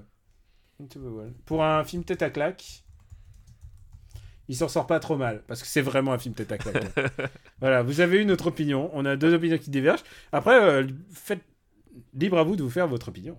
Oui, libre à vous. euh, Bah encore une fois. Voilà, libre à euh, vous. Non seulement... Oh, Allez-y, faites-le. Oui, c'est ça. L'intérêt, c'est quand même de regarder les films, quoi. Voilà. Euh, je sais pas si tu as vu le film suivant, mais tu vas me Dis-moi. répondre. C'est euh, évidemment un mec qui mérite une claque. c'est Brice de Nice. Euh, oui, je l'ai vu. Ah, tu l'as vu Euh, Ah, bah cool, on va pouvoir en parler. Ah, cool, ah oui, drôle- drôlement bien. Alors, euh, voilà. Jean Dujardin, il, il savait jouer dans OSS, mais il y a eu aussi ce film-là. Il y a gros, eu aussi gros, ça, gros carton. bah, à tel point qu'il y a eu une suite euh, dont la blague était que c'était Brice de Nice 3 alors qu'il n'y a jamais eu de 2. Mm. Euh, voilà, c'est c'est peut-être la meilleure blague de Brice de Nice en fait, je, je trouve. Euh, donc une blague qui a eu lieu 11 ans plus tard.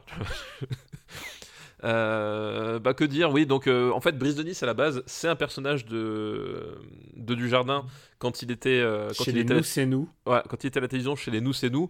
Euh, donc le Nous c'est nous, c'était un, un- un collectif de, de comiques. Ils étaient trois, hein, c'est ça en tout? Il y avait Bruno Solomon. Bruno Salomon, un, un- un- un mec dont plus personne se rappelle, et Jean Dujardin.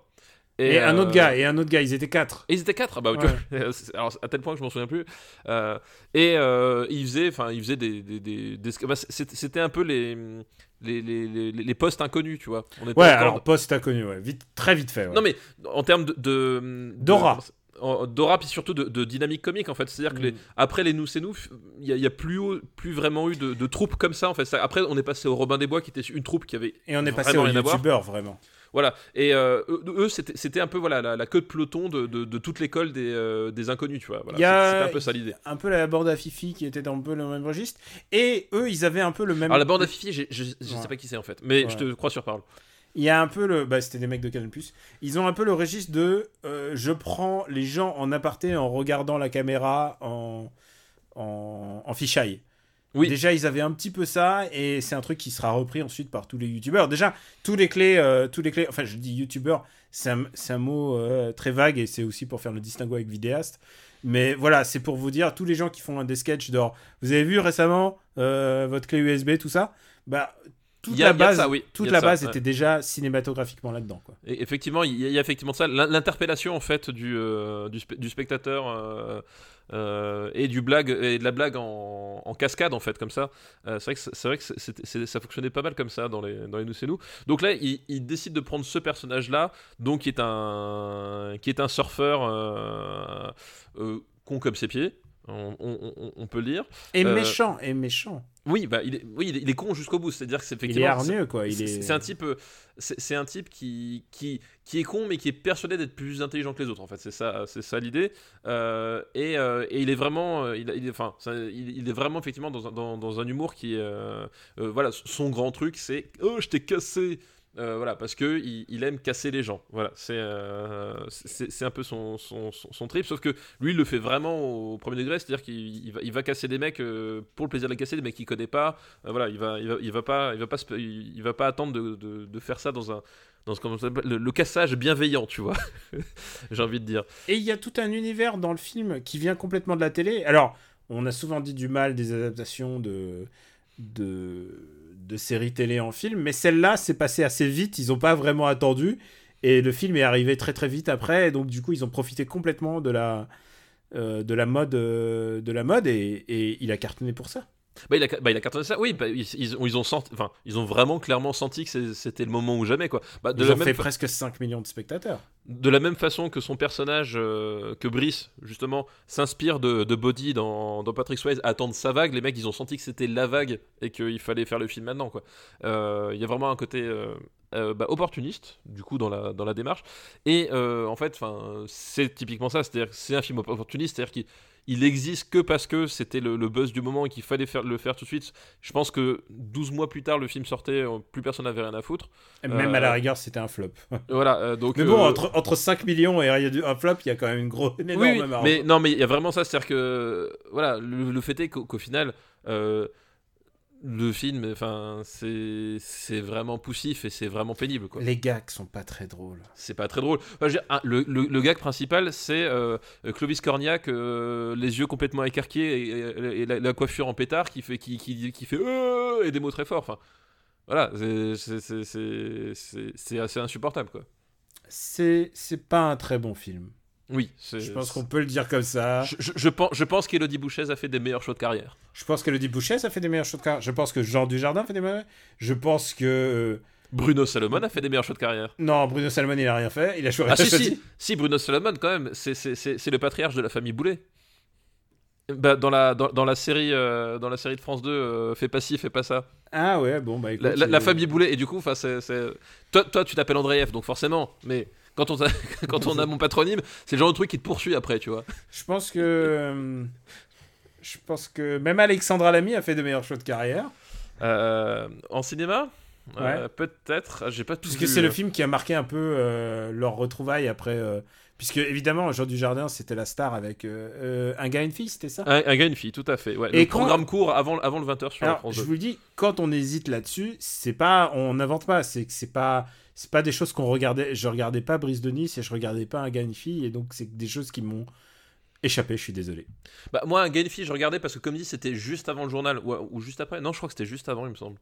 Euh, bref, bah, en fait, on- t'étais plus ou moins obligé de tomber dessus. Par contre, c'est un truc où jamais de la vie je vais acheter les DVD, je vais les regarder en boucle. Enfin, tu vois, c'est vraiment le truc. C'était là, donc tu regardais, mais voilà, c'est. Eric, Eric Collado, c'était le nom du celui qui était un peu plus enveloppé dans l'équipe. Eric Collado, bah, les- C'était la bande du carré blanc, voilà. je m'en souviens absolument pas de, de lui. Où est-ce qu'on va mettre Brise de Nice en sachant qu'on va, pff, allez, on scroll bas, allez, on, Ouais, ouais, c'est. on va pas discuter longtemps. euh, Brise de Nice. euh, Je préfère Babylon AD. euh, je préfère Babylon AD, oui. Je préfère Ghost Rider. D'ailleurs, je t'ai pas dit. Hmm, Un matin, je vais au boulot. euh, tu vas Ghost et- Rider. Mais, mais je- oui, mais ne gâche pas mon anecdote. Quoi Je vais au boulot et euh, en fait, donc euh, quand tu arrives sur, euh, sur l'agglomération annécienne, en fait, à un moment donné, tu as, un gros rond-point qui permet soit d'aller euh, sur l'autoroute, soit de partir à, à droite vers Annecy, soit de partir à gauche vers, euh, vers la, la Savoie. Et donc là, je, je m'arrête au céder le passage et sur le rond-point, il y a un camion-citerne géant aux couleurs de Ghost Rider. Mais quand je dis aux couleurs de Ghost Rider, c'est que c'est même pas le comic book, c'est-à-dire que sur la citerne, il y avait un visage géant de Nicolas Cage qui était peint à la bombe. C'est vrai? Je te jure. C'est pas Et- le plus beau jour de ta vie? Alors, non, c'était pas le plus beau jour de ma vie parce que comme j'étais au volant, j'ai pas pu prendre de photos. ah, Donc j'étais turbo dé- euh, dégoûté. Euh, mais genre, j'ai vu ça, tu sais, je me suis genre protégé trois fois pour c'est moi, je vois Nicolas Cage géant qui passe. T'as pas juste envie de la rattraper le, le camion et de faire. Ah, ah. Le, le problème, c'est que j'étais déjà à la bourre. Mais Ah, merde. euh, j'ai- hésité. Je t'avoue que j'ai hésité à, à- à partir demi-tour, tu sais, lui faire une queue de poisson pour l'arrêter. pendant- C'était tellement merveilleux, quoi. Euh, je pense que avec ton anecdote, t'as essayé de noyer le poisson parce que tu veux le mettre ce film plus haut qu'il ne le mérite. Euh, non, non, non, non. Alors, alors non, ah bah, non, non. tu sais quoi? Je vois Wickerman. Ah, on reste sur Nicolas Cage. Et bah, je- ouais, tu parlais de Nicolas Cage. Je, le mettrais entre Wickerman et Da Vinci Code. Alors, est-ce que tu peux me le mettre sous Da Vinci Code? Parce que je trouve Da Vinci Code plus drôle, en fait. D'accord, ok. Da Vinci Code, quand même, il Et- y et a Paul même- Bettany qui, s'autoflagelle, tu vois. Et un autre truc, c'est que tu parles sous le contrôle de d'un expert en euh, comédie française. Oui, aussi, exactement. Donc euh, voilà, il est sous Da Vinci Code, mais au-dessus de Sexy Boys, une autre comédie. Une autre, euh, oui, Comédie comédie. euh, et alors, vous entendez sans doute les guillemets quand je parle. euh, voilà, française. Envoyez-nous vos comédies. euh, on- Ah, surtout, surtout s'il les a pas vues, ça sera trop bien. Ah non, pitié. Non, mais il y a aussi des bonnes comédies, hein, faut, pas, faut pas croire. oui, mais c'est généralement pas celle que les gens ont envie de nous envoyer. T'as remarqué que les gens, globalement, Daniel, nous détestent. Ils aiment nous voir souffrir. Alors, troisième film de cette liste, qui je te rappelle, est On a envie de foutre une baffe. Je vois pas pourquoi il a envie de foutre une baffe. Un- au protagoniste de ce film qui est Bienvenue chez les Ch'tis. Euh, c'est les années 2000, c'est si vieux que ça Bienvenue chez Eh les ouais, Ch'tis Bienvenue chez les Ch'tis. C'est de, ça de 2009 alors, du coup Euh... Ça, ça être toute fin, non Parce que. Non, non, Non. non, non, mais c'est- Voilà, je, je vous crois sur parole. Hein. Bienvenue chez les Ch'tis, c'est euh, 20 février 2008. Ah, c'est 2008. Ah ouais, Et on en a jamais parlé, alors que c'est quand même euh, le deuxième plus grand succès au box-office de France. De France, exactement. Derrière, Oui, bah- euh, derrière Titanic, mais devant La Grande Vadrouille. Voilà, c'est le film qui a détrôné la, Grande Vadrouille. Euh, et ça a été. Après, ils y sont, ils y sont allés euh, pas de main morte. Genre, il y a des multiplex entiers qui passaient le film. Ils ont fait des projets, euh, des projets dans le Nord bien avant. Enfin, vraiment, ils ont tout mis de leur côté pour essayer de le, de transpercer le record. Ouais, ouais, ouais, non, mais. c'est pas genre, on fait pas ça comme ça hein, maintenant. Mais on, on- on est quand même d'accord pour dire que par rapport à la Grande Vadrouille, on est quand même quelques catégories en dessous en termes de, de, de comédie, on va dire. Hein. Euh, ouais, enfin, disons, en, en tout cas, en termes de sympathie, puisque, en l'occurrence, c'est ça qui m'a toujours choqué avec ce film. Euh, on va peut-être pas le résumer euh, plus qu'une nécessaire, parce que tout le monde l'a, j'imagine, un peu vu.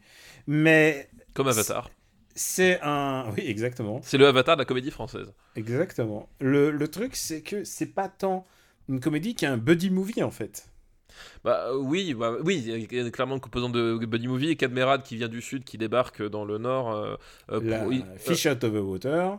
Euh, et euh, il est comment s'appelle il, il doit gérer le, le bureau de poste c'est ça en fait avec Danny Boone qui est, qui est Ouais. le postier et ils apprennent à, vi- à vivre et à et à, et à s'aimer et à passer outre euh, Lynn Renault qui force son accent comme c'est pas permis Euh, voilà et ça c'est des épreuves difficiles dans la vie donc forcément ça soude une amitié c'est des épreuves difficiles à passer et donc et donc au début ils se détestent et puis au fur et à mesure ils- bah, les clichés sont tournés en ridicule pour montrer que finalement ils s'aiment bien tous. Enfin en tout cas en tout cas le celui qui est un peu bourge et les autres il apprend à s'abaisser au voilà que, finalement les ch'tis sont des êtres humains euh, eux aussi euh, quelque part.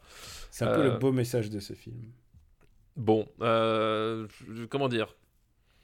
J'ai plein de problèmes avec ce film. Le premier étant que je trouve pas ça excessivement drôle en fait. il est pas très drôle en fait alors il y a, y a des moments il y a la- des moments vanne- sympathiques La, la meilleure vanne en fait, c'est euh, c'est Michel Galabru.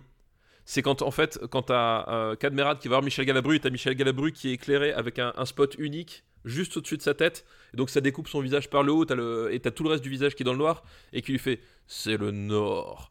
Voilà, c'est la, la, je trouve que c'est la meilleure vanne du film. Elle est tout au début et tu dis ah pourquoi pas? Et en fait après ça déchante et c'est un film que je trouve souvent le, Euh, con- le high concept est plus intéressant que l'exécution Voilà. je trouve que c'est un film qui est vraiment pas drôle. Je trouve que c'est un film qui est poussif. Euh, et surtout, je trouve que c'est un film réalisé de façon abominable. C'est-à-dire que euh, il y, a- il y a une scène qui, moi, m'est restée en travers des, des- des yeux, de la tête et du cul euh, quand, quand- quand- depuis que je l'ai vu. C'est à un moment donné, ils sont, ils sont, dans- ils sont avec tous les collègues en fait euh, de, euh, de la poste au, au restaurant et chacun il va de sa petite histoire. Et en fait, euh, déjà, tous Ah, les je personnes vois, c'est très très plan-plan. ouais. tous les, tous les personnages gueulent, déjà. Première chose, c'est-à-dire que c'est un, truc où tous les personnages gueulent. Celui qui va gueuler sa, sa- sa blague pas drôle la plus forte, c'est celui qui est le plus drôle. Et c'est coupé de façon atroce, c'est-à-dire que dès qu'il y a un personnage qui, dit un mot, pouf, t'as un plan de coupe sur lui. Euh, un personnage qui. Enfin, tu sais, t'as- aucune fluidité dans mon message, ça fait paf, euh, euh, cut un mot, cut un mot, cut un mot. Et en fait, c'est un truc complètement hystérique. À la fin, t'as la, t'as la tête complètement bouillie. Et tout le film est fait comme ça, c'est-à-dire que c'est vraiment. oh bah tiens, lui, lui il parle, bah faut absolument qu'on le montre. Et du coup, ça, te coupe dans les, dans, dans- dans les dialogues, dans, la, dans- dans les plans de caméra de façon complètement arbitraire, juste parce que le, on doit voir à l'écran le mec qui parle et c'est, enfin, visuellement, c'est dégueulasse. Et, euh, et comme j'ai dit, Lynn Renault, elle a un passage, elle, est, elle joue pire que tout. Enfin, c'est. Bah, elle joue enfin, Renault, elle joue la meuf sympa et chaleureuse, quoi.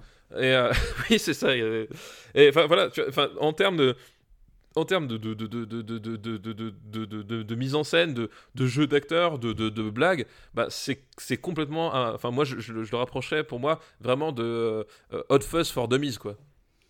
Ah, on est très loin de Hot Fuzz, quoi. Ouais, Ouais, non, mais c'est vraiment. ce que tu veux dire. C'est le côté. euh, C'est vraiment euh, euh, Hot, Fuzz pour les nuls, quoi. C'est. euh, Non, mais tu peux même pas, on peut même pas dire Hot Fuzz et, et Non, mais tu vois, dans la même phrase. Mais la, la dynamique, la dynamique est un peu pareille, c'est-à-dire t'as le mec out of the water qui va chez, qui va chez les ploucs, avec, avec des, des collègues qui sont, un peu, qui sont un peu débiles mais finalement attachants. Voilà, ça, pourrait, ça, pourrait être, ça sauf que d'un côté t'as du talent, de l'autre côté c'est Danny Boone à la caméra, quoi. Euh, et euh, et c'est un film que je trouve atroce à regarder, vraiment. C'est, J'ai vu des épisodes de Louis la Brocante mieux réalisés, quoi. Et je trouve ça en plus très soporifique au milieu, c'est-à-dire le moment où ils commencent à, à devenir potes quoi.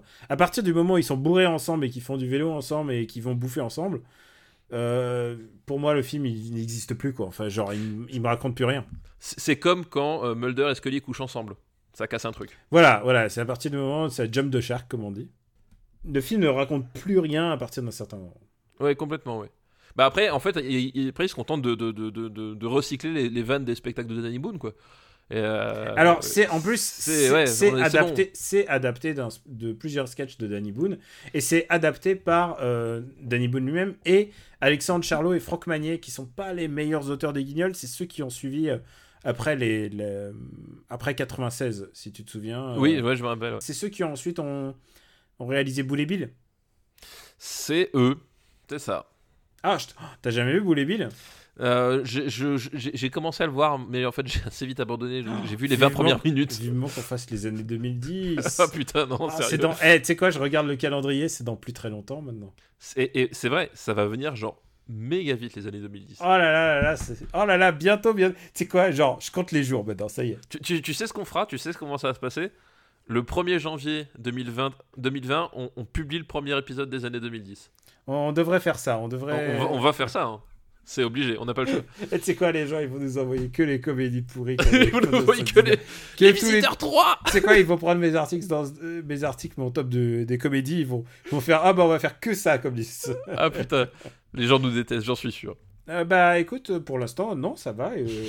tu sais qu'il y a eu beaucoup. En fait, je peux annoncer la couleur. Celle-là, on fait quand même quelques gros noms euh, qui manquaient, comme Bienvenue chez les Ch'tis, évidemment. Oui, Mais il y en a plein d'autres et je pense que la prochaine fois, ça va être beaucoup plus hispanique. Voilà. Ah, Voilà. d'accord. Euh, bon, donc bienvenue chez les ch'tis. Euh, où est-ce qu'on va mettre ça? Est-ce que tu- Alors, juste une question est-ce que tu trouves que Brice Denis c'est plus drôle?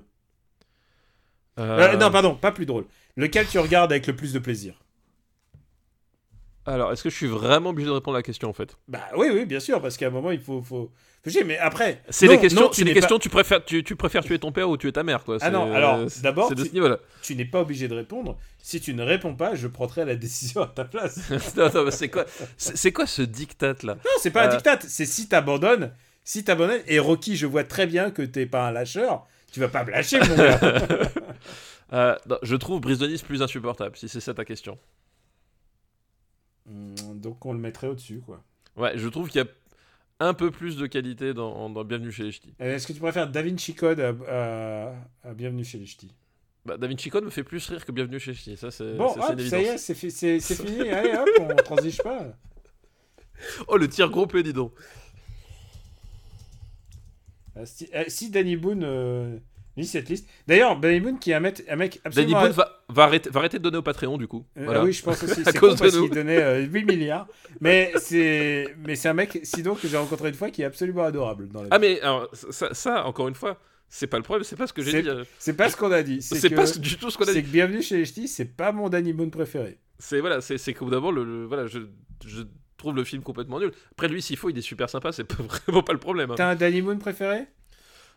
Euh, alors, un Danny Boone préféré, alors pas préféré, mais de, comment dire, de, de façon, euh, de façon perverse. Hmm. Euh, c'est comment il s'appelle C'est de l'autre côté du lit, je crois, c'est ça? Ah oui, oui, je vois celui, bien. celui, celui où le, le scénario de base part du principe que Danny Boone est un sexe symbole après, après lequel courent toutes les femmes, Après, et, et qui se tape. dont Sophie Marceau. Ouais. Dont Sophie Marceau. Genre, c'est pour moi l'un des plus grands films de science-fiction du cinéma français, quoi. Ouais, non, mais je vois très bien, je vois très bien le problème. Mais ça me rappelle d'ailleurs euh, cette comédie de Kev Adams aussi, où il est un sex addict, ou Love Addict. Voilà, Love Addict qui est sorti cette année. Et euh, bah, toutes les femmes tombent devant, devant, devant Kev Adams. Eh ben, ça promet. Bah, Kev Adams est, est, est pas, pas vilain garçon, hein, ceci dit. Mais... Oui, oui, oui, oui. Bah, c'est c'est sûr qu'en termes de sexe symbole, c'est déjà Oui, plus c'est sûr, que Danny Boone, quoi. si. Alors, si tu veux savoir un bon film avec Danny Boone, Lolo de Julie Delpy. Euh, Alors déjà. Julie Delpy, c'est qu'il y a quelqu'un qui réalise. Oui, déjà, dé- dé- Déjà, il y a, y un point de vue, quoi. Déjà, c'est un- peu autre chose. Bah, Euh, bah, écoute, je l'ai pas vu. C'est vraiment très bien. Euh, Radin de Fred Cavaillé. Attends, Radin, je crois que Tu Attends. Tu sais, tu Il est, il, il est récent en plus, celui-là, non Ouais, il a dit il y a deux ans. Oui, c'est ça. Je, il- alors, je crois que j'ai dû le voir. Je- Il m'a sorti Non mais c'est ouf, mais- genre Fred Cavaillé, le mec qui sortait des à bout portant, les, les genre les, les polars hardboiled avec Roche Dizem et tu sais les trucs avec Vincent Ouais, Lindon. ouais. Et puis là, il fait Radin avec. euh, Alors, c'est un- peu exactement la même euh, réflexion que je me suis fait quand j'ai vu que Budapest était réalisé par Xavier Jans. euh, je l'ai vu. Et, et genre, ça fait Ah, Xavier Jans a des impôts à payer. Ouais. Euh, tu veux savoir la vraie histoire? Euh, oui, ça m'intéresse là pour le coup. Bah, parce que crois- vraiment, je, je, alors, je suis pas en, euh, euh, en toute honnêteté, je suis pas très fan du, du, du- du cinéma de Xavier Gence. Je trouve que c'est- du cinéma de, de genre un peu euh, vulgos en termes de mise en scène. Mm. Mais disons que. Putain, mais quand- si Danny Boone et Xavier Jean, ils, ils- Non mais voilà, je- ils nous entendent. mais je, je- je- je- j'ai j'ai vu tous ces films, et, et, euh, y compris Hitman, hein, parce que c'est lui qui a réalisé Hitman, Mm. Et, et je, et je vois son univers, et quand je l'ai vu sur Budapest, enfin, j'ai- je- je- le premier truc que j'ai pensé, je fais putain, le mec, le, le- j'ai compati, en fait, j'étais là, je fais, le pauvre, il, il a, des, il a des factures à payer comme nous. Bah, en gros, euh, c'est Manu Payet euh, qui a écrit le, co-écrit le scénar. Et euh, et c'est lui qui voulait le réaliser, mais il s'est pas senti, il s'est pas senti de le faire. Donc euh, Xavier Jean est venu sur le projet, quoi. D'accord, ok, oui, il est, il est- il est venu en, en mercenaire, quoi. Et, et il le fait bien, hein, il réalise bien. Mais le, le truc, c'est que le film, euh, bah, c'est pas très drôle. En fait, il y a, il y a Jonathan Cohen qui est hilarant, mais le reste est vraiment, vraiment nul à chier, quoi. Enfin, pas nul à chier, mais c'est. Oh bah écoute, euh, C'est, vraiment, alors euh, moi, alors moi, j'étais super chaud pour le voir avant de t'en parler, là, Daniel. tu m'as, tu m'as cassé le groove là, C'est complètement. con, hein, je t'ai cassé, comme dit, euh. là vraiment, tu m'as cassé en deux. Alors rappelons-le, 188e et 182e, bienvenue chez les Ch'tis et suivi par Brice de Nice. Et qu'est-ce qu'on a en fait en, en dessert du coup de cette liste? C'était le dernier Ah, c'était le dernier, c'est vrai, on on en a fait trois. Juliane Ah purée déjà? Ouais. Eh ben merci Juliane, enfin oui, merci, oui, oui, merci, c'est ça, merci. Alors, on va, on va tout de suite un peu remonter le niveau. Ah, oula, Alors, on va remonter le niveau. Tu vas encore qui- me piéger avec une proposition à la con là Parce non, que là, non, je- non, non, non, y a pas de- j'étais là a sur la navigation, j'étais parti complètement ailleurs moi, tu vois. Ouais, je sais. La- quel- fois, je quel dis, bâtard. Coup de pied sauté. Ah ouais, je prends un coup de pied sauté. Alors, on va. Coup de- Ah, tu voulais des coups de pied sautés On va faire les chansons d'amour de Christophe Honoré. Et je sais, honnêtement, je sais pas si dans la convention de, de- de gravure dans le marbre euh, Ouais. signé, signé par l'ONU, je sais pas si c'est si autorisé faire, ça. Je devrais pas faire ça. Je le ferai pas. Je te promets que je le ferai plus. Donc, euh, c'est une liste qui nous est envoyée par un patriote, un, un Patreon True Believer, c'est-à-dire le, le grade le plus haut qu'on puisse obtenir en Patreon, ce qui lui donne le droit de poster une liste. Eh ben écoute, Et, euh, et c'est une liste très bien. Donc, euh, en plus, c'est ce qui ne gâche rien, tu vois. il n'a pas abusé de son pouvoir. Non. Et on remercie Emeric. C'est la Et merci, Emric. C'est la deuxième liste qui nous passe, euh, même la troisième, je crois. Et euh, sa liste, si je devais signifier trois films asiatiques à voir pour cette décennie, ce serait deux points. Ah, Voilà. Alors, c'est, Tu verras, tu verras très bien, c'est très large, c'est très large comme, comme choix. Le premier, c'est Le mariage de Tuya. Alors je ne l'ai pas vu. Ah, tu l'as pas vu? Non, je ne l'ai pas vu. Bon, Là, écoute, pour je l'ai coup, vu, mais du coup, ça va être. euh, bah, on met ça sur les devoirs. Devoirs On de met ça sur les devoirs. Alors, tu, Et, le fais, euh, tu le fais pour la prochaine fois? Je crois que je vais, je vais, je vais voir ce que je peux t'envoyer, euh, peut-être le DVD carrément. Ouais, ce que je vais dire, est-ce que ça se trouve en DVD Parce que c'est un peu le problème parfois avec les films asiatiques, c'est qu'il n'y a pas forcément de. euh, Euh, toujours des copies. euh, attends, attends, je vais- ou genre, je- c'est des DVD pressés à, à genre 200 exemplaires, t'as plus de. Non, mais ah, tu sais quoi euh, Moi, j'ai un vendeur de DVD très bien à côté de chez moi. S'il y a un problème, je te, je te le trouve. Ok, mais je- bah, écoute, la, la question, c'est oh bah écoute, euh, il est à. Écoute, il n'y a plus que 6 exemplaires et un exemplaire à, à 8 dollars. Écoute, le Patreon va, va te l'offrir. Eh ben, écoute, merci. Bah, du coup, je, je, voilà, je prends note, le mariage de Thuy. Attends, non, non, mais c'est bon, je te l'envoie direct. Oui, oui, non, mais parfait, super. Attends, je, te- je l'ajoute à mon- En direct, en direct. Ajoute au panier. Mais là, je- les gens vont se demander, mais quelle est cette technologie, Daniel, qui te permet de commander un DVD Non, mais, en euh, plein milieu d'une en fait, émission en fait, c'est pas complètement vrai parce que euh, s'il est dispo en bas de chez moi dans mon, lect- dans mon vendeur de DVD, je préfère acheter mon vendeur de Ah, DVD. mais oui, exactement. Comme, que- les- comme vos livres, achetez-le chez le libraire. Voilà. Le deuxième film de cette liste, et j'espère que tu l'as vu, sinon ça va être, euh, sinon ça va être, ça va être très limité cette liste. c'est Dolls de Takeshi Kitano. Euh, oui, tout à fait. C'est hum, euh, c'est l'histoire des, des jeunes gens qui sont sourds, c'est ça? Euh, c'est l'histoire des jeunes gens qui traversent, euh, qui traversent les saisons, je crois, avec des robes, euh, avec des robes à chaque fois différentes, dont je crois qu'ils sont sourds, ouais, c'est ça. Ouais, c'est ça. Il me semble, je, je crois, je crois que le, le, le truc c'est ça. Et ils sont, oui, ils déambulent. Et ils sont, ils ont, ils ont des espèces de de de, de, de- de costumes. euh, Je sais euh, plus qui a fait les costumes, je crois que c'est un truc assez connu, genre. euh, euh, ah merde, genre un, un Yoshi Yamamoto, je crois, un truc comme Ouais, ça. alors, je, je, je me- je rappelle plus exactement non plus, mais c'est vrai que c'est un, c'est un film qui, euh, comment s'appelle, qui, euh, qui, qui, qui, qui visuellement est, est assez, euh, assez, assez particulier, assez, assez unique parce que t'as t'as un côté, euh, t'as un côté très. Ils sont reliés par une corde aussi, si, mon sou- souvenir est exact, c'est ça? Ouais. Et Une corde bien, rouge. C'est bien Yoji Yamamoto. ouais. Euh, Au- à la création de costumes. Et pourquoi je parle des costumes, c'est qu'il est très particulier, elle rentre complètement dans la scénographie. C'est Oui, voilà, exactement. c'est peut-être le film. Après, il va faire encore euh, d'au- d'autres choses, mais c'est peut-être son film le plus proche de la tradition japonaise euh, du théâtre. C'est ça, bah, euh, tu, tu me, tu me voles littéralement les mots, parce que c'est ce que j'allais dire, c'est qu'en fait, c'est- euh, un Kitano qui est euh, très théâtral au sens euh, tradition du théâtre, euh, parce que, voilà, on, on l'a dit, il y a, il y, a, il y a une importance du, des costumes, euh, aussi bien, en, aussi bien comment, comment s'appelle, en, en termes de de la- du choix de la coupe, c'est-à-dire la, la forme des costumes, la, la façon dont ils, dont ils bougent, que des, euh, des couleurs, et, euh, parce que elle, elle est, elle est souvent dans des tons rouges, euh, jaunes, lui il est souvent dans des tons soit gris ou, ou écrus, si je me souviens bien. Euh, il y a, voilà, donc en fait c'est un film qui globalement où, euh, où, où tout est symbolique, parce que sinon en fait le, le- le film ne va rien dire. C'est-à-dire c'est un film où tu es obligé à un moment donné de... de de, de, de te projeter, d'aller chercher le, le sens des symboles, parce que sinon, en fait, tu vois juste deux, deux personnes qui marchent sans rien se dire. Je crois que c'est exactement ça. C'est ultra symbolique. C'est vraiment. Et, Et, et- ça, et m'avait, et je, je tiens, je, je botte en touche, ça m'avait complètement euh, déstabilisé à l'époque. J'étais sorti euh, genre presque furax en me disant, mais qu'est-ce que c'est que ce truc? Et en fait, si tu le vois par le prisme de ce que tu regardes, évidemment, il y a rien, mais si tu vas chercher le symbolique, c'est-à-dire euh, la représentation du bunraku, qui est, euh, qui est un des théâtres traditionnels euh, euh, japonais avec le no et le kabuki, et ce qui est souvent représenté avec des, marionnettes. Et donc, c'est pour ça aussi qu'ils ont cette espèce de, de nonchalance, presque de marionnette. T'as l'impression que Oui. c'est des pantins euh, alors, qui défilent selon les saisons, quoi. Mais alors c'est- un terme qui est tout à fait à propos parce que c'est aussi ça, c'est-à-dire que euh, ils, sont euh, ils sont contraints en fait euh, par leur famille respectives finalement de d'avoir des, des choix de vie qu'ils n'ont pas choisi, qui n'ont pas qui n'ont pas envie et le, cette déambulation est leur façon à eux de très japonaise de, Mhm. de protester en fait et justement le, le, le, le- bah, le fait qu'ils soient reliés par, par cette corde euh, cette, cette allusion au théâtre euh, japonais au sens, euh, au sens large, évidemment, enfin voilà, c'est vraiment le côté, c'est les marionnettes de la vie, c'est mar- les marionnettes d'un d'un d'un- d'un sys- d'un- d'un système qui, qui en fait euh, a tendance à écraser l'individu. C'est une des problématiques récurrentes du, euh, du Japon moderne euh, aussi, euh, que ce soit individuel ou même dans, dans, dans l'art. Enfin, on a parlé de Satoshi Kon, mais euh, euh, est-ce que tu as vu Paranoia Agent depuis qu'on avait discuté ou pas? Alors, non, mais je l'ai en DVD, je Voilà. me le garde. Voilà, parce que dans Paranoia Agent, enfin, c'est une série qui parle de ça. Si c'est la façon dont on, euh, dont la société japonaise euh, annihile l'individu euh, de façon inexorable par Oh tout un tas de biais, quoi. tout- toutes ces choses que tu.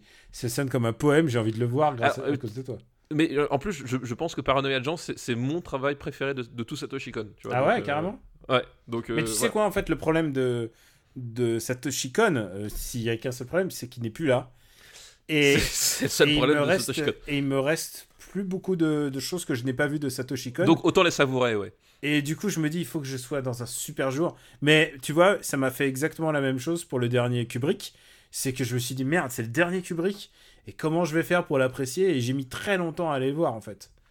Ouais, Je vu comprends tout à fait ça. Je l'ai vu après la hype. Et euh, et il y a des moments où, tu sais, quand je sais que c'est bah, tellement final, bah, j'ai du, mal à y- du mal à y aller. Voilà, j'ai du mal à, accepter ça. Bref, donc revenons à Dolls de, de, de, de- Kitano. Enfin voilà, on est sur un, sur un film où enfin, euh, ce cheminement est aussi euh, le, cheminement intérieur, le, le- la symbolique des saisons. Voilà, pour le, temps qui passe, euh, c'est aussi la, vie à un moment donné. que- Qu'est-ce qui nous attend dans cette vie Qu'est-ce que- qu'est-ce qu'on va traverser Euh, Qu'est-ce qu'on va traverser ensemble Et, et c'est justement un film qui te force à, essayer d'aller chercher le sens euh, derrière parce que comme ces personnages finalement ne, ne, se parlent pas, euh, mais que tu sens qu'il y a un truc qui se passe qui est très fort entre eux, enfin voilà, tu vas être obligé d'aller fouiller tout ce que tu peux dans l'image, dans la construction, dans le, montage, pour aller essayer de, sortir un sens. Et c'est un film qui est... Alors, le, cinéma de Kitano, d'une manière générale, c'est c'est un cinéma euh, euh, très cinématographique. C'est con ce que je dis, mais euh, c'est-à-dire que c'est, enfin, Kitano. On sent que t'as fait des, une école de cinéma. Quand oui, même. enfin, non, mais ce que je veux dire, moi, c'est moi, j'ai euh, pas fait école de cinéma, mais toi, oui.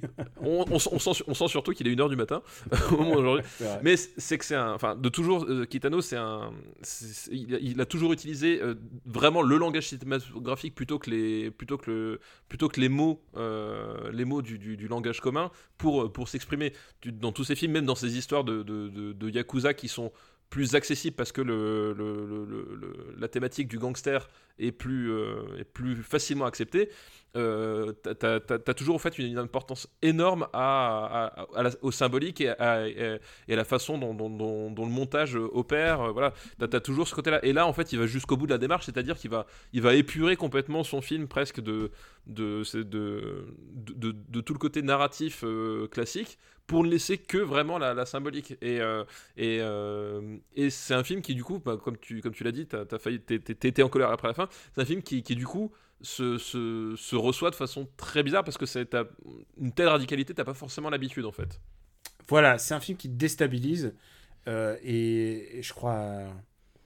Et c'est fait de manière complètement volontaire par rapport à son style. Faut voir que le mec, euh, il a fait Anabi, il peut plus aller plus loin. Oui, bah, de toute façon, voilà, de toute façon, c'est. Enfin, après, c'est. Anabi, rappelons-le, qui est le numéro 1 des années 90. Qui est le meilleur film des années 90, officiellement gravé dans le marbre euh, partout dans le monde. Je, crois d'ailleurs qu'à Tokyo, ils ont euh, le Premier ministre a, fait une déclaration officielle à, ce sujet. Euh, non, voilà, de toute façon, il pouvait pas aller au-delà. Et quelque part, c'est, euh, ça nous rappelle aussi que Kitano, euh, il faisait pas que des films de gangsters. Enfin, t'avais Son of the Sea, par exemple, euh, où on était sur. euh, Ou, le, sur- ou L'été de Kikujiro, qui est discutablement pas un film de gangster. Voilà, on, on met euh, of the Sea, il y a- je trouve qu'il y a, un- il y y a un certain parallèle avec parce que on, Ascend of the Sea, donc on, a- on est sur des, tempé- sur des températures de couleurs qui sont, il y a beaucoup de bleu, beaucoup de jaune euh, dans, le film. Dans Dolls, on est plutôt sur, du rouge et euh, plutôt sur, du rouge et des, couleurs plus tranchées comme ça. Et y a, je pense qu'il y a, une espèce de, correspondance volontaire entre, ces deux films en fait. C'est des espèces de, parcours, euh, intérieur. euh, donc, of the le, personnage a, un but. c'est c'est d'aller c'est à la mer pour faire du, surf. Dans Dolls, c'est l'inverse, c'est-à-dire qu'on n'a on n'a pas un but, mais on a un point de départ. Tu vois ce que je veux dire? Hmm. c'est qu'en fait, on, on- c'est en ça que les deux films sont, sont intéressants à mettre en parallèle. C'est que, un, on va faire un voyage vers quelque chose, et l'autre, on, va, on fait un voyage depuis quelque chose dans Dolls. On part, on a un point de départ. Où est-ce qu'on va arriver On n'en sait rien. Et euh, donc, du coup, je pense qu'il y a une vraie correspondance entre, entre ces deux films-là. Et, euh, et c'est un film voilà, qui, qui, qui, qui, qui, qui est, vraiment intéressant à voir. C'est pas mon Kitano préféré, parce que je pense qu'à un Alors, moment donné. Loin de là. Évidemment, le truc, c'est qu'il a fait. Il a marqué complètement euh, son style et son époque avec son, son cinéma de gangster et ses dérivés. Je pense- Exactement. comme Et- je disais, Kikujiro, pour moi, c'est pas vraiment. Il n'est pas euh, vraiment un film de, de de gangster, gangster. à propre- à proprement parler, ouais. Et, ni même, surtout Kids Return. Oui, oui, tout à fait, oui. Euh, Mais, mais par contre, c'est un film euh, de sa filmo qui marque presque euh, de manière sensible une cassure. Après, après euh, Anabi, il ira pas plus loin, il ira pas plus loin. Mais par contre, après Dolls, il y a clairement une cassure dans ce qu'il Ah veut oui, montrer. euh, a- dans ce après, après Dolls, et, Ouais. et- et- et c'est vrai que c'est très étrange parce que euh, le, le film qui vient juste après Dolls, c'est euh, Zatoichi. Non, oui, si, c'est ça, c'est c'est C'est Zatoichi. Zatoichi, ouais. C'est Zatoichi. En fait, la, la- la cassure pour moi, elle se fait un tout petit peu avant. Avec, euh, en fait, c'est juste après les Kikujiro, c'est avec Aniki. Aniki, mon frère. ouais. Aniki, mon frère, qui, où en fait Kitano bon, part aux États-Unis, euh, faire un film de Kitano aux États-Unis, avec euh, notamment d'ailleurs, euh, c'est Mickey Pf- Pfeiffer qui joue dans le. Le, il me semble, c'est le. Comment il- Ah, j'arriverai. Non, c'est pas. C'est c'est Omar Epps. Pardon, excu- excusez-moi, c'est c'est Omar Epps qui. qui- Non, il n'y a, pas- y a pas de mal de pas se souvenir de Omar Epps qui. C'était le mec qui jouait dans, dans Dracula 2001, tu vois. dans Dracula de- et dans Doctor House en fait. C'est aussi pour ça que Ah, je c'est m'en. vrai qu'il était dans Mais oui, c'est pour ça que je m'en que, que, que- qui, qui m'avait marqué. Il, il jouait le, le, le contrepoint de House dans, dans la série. Et donc il va il va faire son film de gangster aux États-Unis et en fait il, il arrive le moment où tu sens que il, il- est, il est un peu à- à- à- au bout de ses, de ses personnages et qui va commencer à, à- à rentrer dans l'autoparodie en fait. Ouais. a- Et, et, et- et ça va se confirmer, euh, ça va se confirmer avec euh, Zatoichi, qui est, un, qui est un film vraiment très étrange, je trouve, d'un point de vue euh, kitanesque. que je et, trouve euh, que j'aime que j'apprécie. hein. Moi, je l'apprécie à demi-mesure, mais bon. Si j'avais à choisir juste en plaisir de cinéma, je dirais Zatoichi plus Voilà. que Dolls. Mais après, après, il va continuer. Enfin, il- va, il va tomber sur des trucs comme outrage. euh, et, et là, en fait, il est, il est en, il est en partage de, de, de couilles totales, quoi. ouais, ouais, euh, j'aime bien Outrage. J'aime bien Outrage pour ça. Oui, c'est voilà, ça met. C'est Outrage, c'est son meilleur film en 10 ans. Et euh, bah, il y avait Takeshi's avant. C'était pas putain Takeshi's. euh, ce film, enfin, c'est voilà. Alors, c'est vrai on en que là, reparlera. Ta- Takeshi, c'est là le moment où il a décidé de dire euh, Je suis aussi un amuseur de. Voilà. De, de- voilà, je fais aussi de la télé et tout ça. Je suis, je suis méchant avec lui parce qu'il y a aussi un. Ryuzo, il avait fait Ryuzo 7, qui est un film sur les, les Yakuza à la retraite, qui est jamais sorti en dehors du Japon, que j'ai eu la chance de voir dans l'avion, quoi. Et c'est génial, c'est hilarant. Voilà, donc il a fait de- quand même des bons films, ça date d'il y a 2-3 ans, quoi, donc c'est c'est encore... euh, Oui, mais- il a, oui, il a encore du jus. mais, du comme, coup- mais comme il a, il a cassé son public avec des trucs comme Dolls et, euh, et Takeshi's. Et, et je sais même pas si t'as vu Achille et la tortue. Euh, non, Achille et Tortue, je l'ai pas, je l'ai Ah, pas vu. Achille et la tortue, c'est au-delà de ce que tu peux imaginer. quoi. C'est, genre, c'est qu'est-ce qui- qu'est-ce que qu'est-ce qu'on Qu'est-ce que quoi Et en plus, c'est autobiographique. Hein. C'est c'est puisqu'à chaque fois, c'est des films autobiographiques qui racontent. Oui, bah il y, a- il y a toujours effectivement il y a toujours la, la composante quoi. Euh, mais donc voilà, donc enfin c'est c'est pour dire, c'est pour replacer un peu justement la, la, la trajectoire cin- cinématographique euh, de, de Kitano. Et Dolls en fait c'est c'est un peu l'espèce de de moment de suspension avant de sauter dans le vide en fait. Pour moi, ça, ça- il, il commence à partir un peu en latte sur sur Aniki. Il- avec Dolls, il, il- il tente un truc. Mais Dolls, Qui- c'est celui en plus où il s'engueule avec euh, Joe Hisaishi. Oui, en plus voilà. C'est le euh, dernier, c'est le dernier film euh, Joe Hisaishi. Jo- Joe Hisaishi, donc le, le compositeur, euh, entre autres de, de Kitano, mais aussi euh, pour, De Miyazaki, ouais. de Miya- pour Miyazaki, et qui, ben, qui a contribué, on peut le dire, de façon assez importante aussi à, à la grandeur des, des films de Kitano. Enfin, le, que serait Anabi sans sa musique? Que serait Sonatine sans sa musique quoi Hmm. Enfin, je- voilà, c'est et, et effectivement, c'est le film où, c'est le leur dernière collaboration, c'est là où ça va se- ça va se briser. Et, et je pense que c'est volontaire, c'est comme dit, c'est vraiment le- l'espèce de de dernier saut dans le vide en faisant, allez, cette fois-ci, je vais partir en latte pour de bon. Et euh, regardez, regardez l'artiste que je suis. et, rega- regardez, moi, je, je- voilà, effectivement, je, je vais vous en mettre plein la vue avec mon talent d'artiste, quoi. Euh, où est-ce qu'on va du coup Où est-ce qu'on va le mettre? Euh, je- Alors, vu que c'est un film poétique et poésie, euh, on pense tout de suite. à- Enfin, moi en tout cas. Les ailes de l'enfer, mais c'est pas la bonne décennie. non. Euh, je pensais à printemps, automne. Je pense que printemps, automne, été est beaucoup plus profond que ça. Je pense que printemps, automne, été est plus profond et surtout euh, repose moins sur un gimmick. En fait, le, le Mm. problème de, de, de Dolls pour moi, c'est qu'au final, Sorti Euh, du gadget, il est. au, au fi- au final, en fait, bah, passer, euh, passer typiquement la, allez, on va dire la, la première heure, en fait, tu te rends compte qu'on est sur un gimmick et que euh, le film aurait mérité d'être beaucoup mieux tenu que ça, en fait. Ouais, d'avoir plus d'idées ou. Voilà, plus d'idées ou plus court. Enfin, mais à un moment donné, il y a du rempli... enfin, Mm. il y a du remplissage. Il y a, il y a un- il y a un côté remplissage, euh, je trouve, dans Dolls, quoi. Euh. Alors du coup, je, je réfléchis à, en termes de, plais- de plaisir de, de spectateur. Juste en ça. Et s'il fallait réfléchir en termes de spectateur, ça va beaucoup plus bas, quoi. Ça va, ça va aussi plus bas. euh, Allez, dis-moi où tu vas, où tu mets. Moi, je mettrais ça.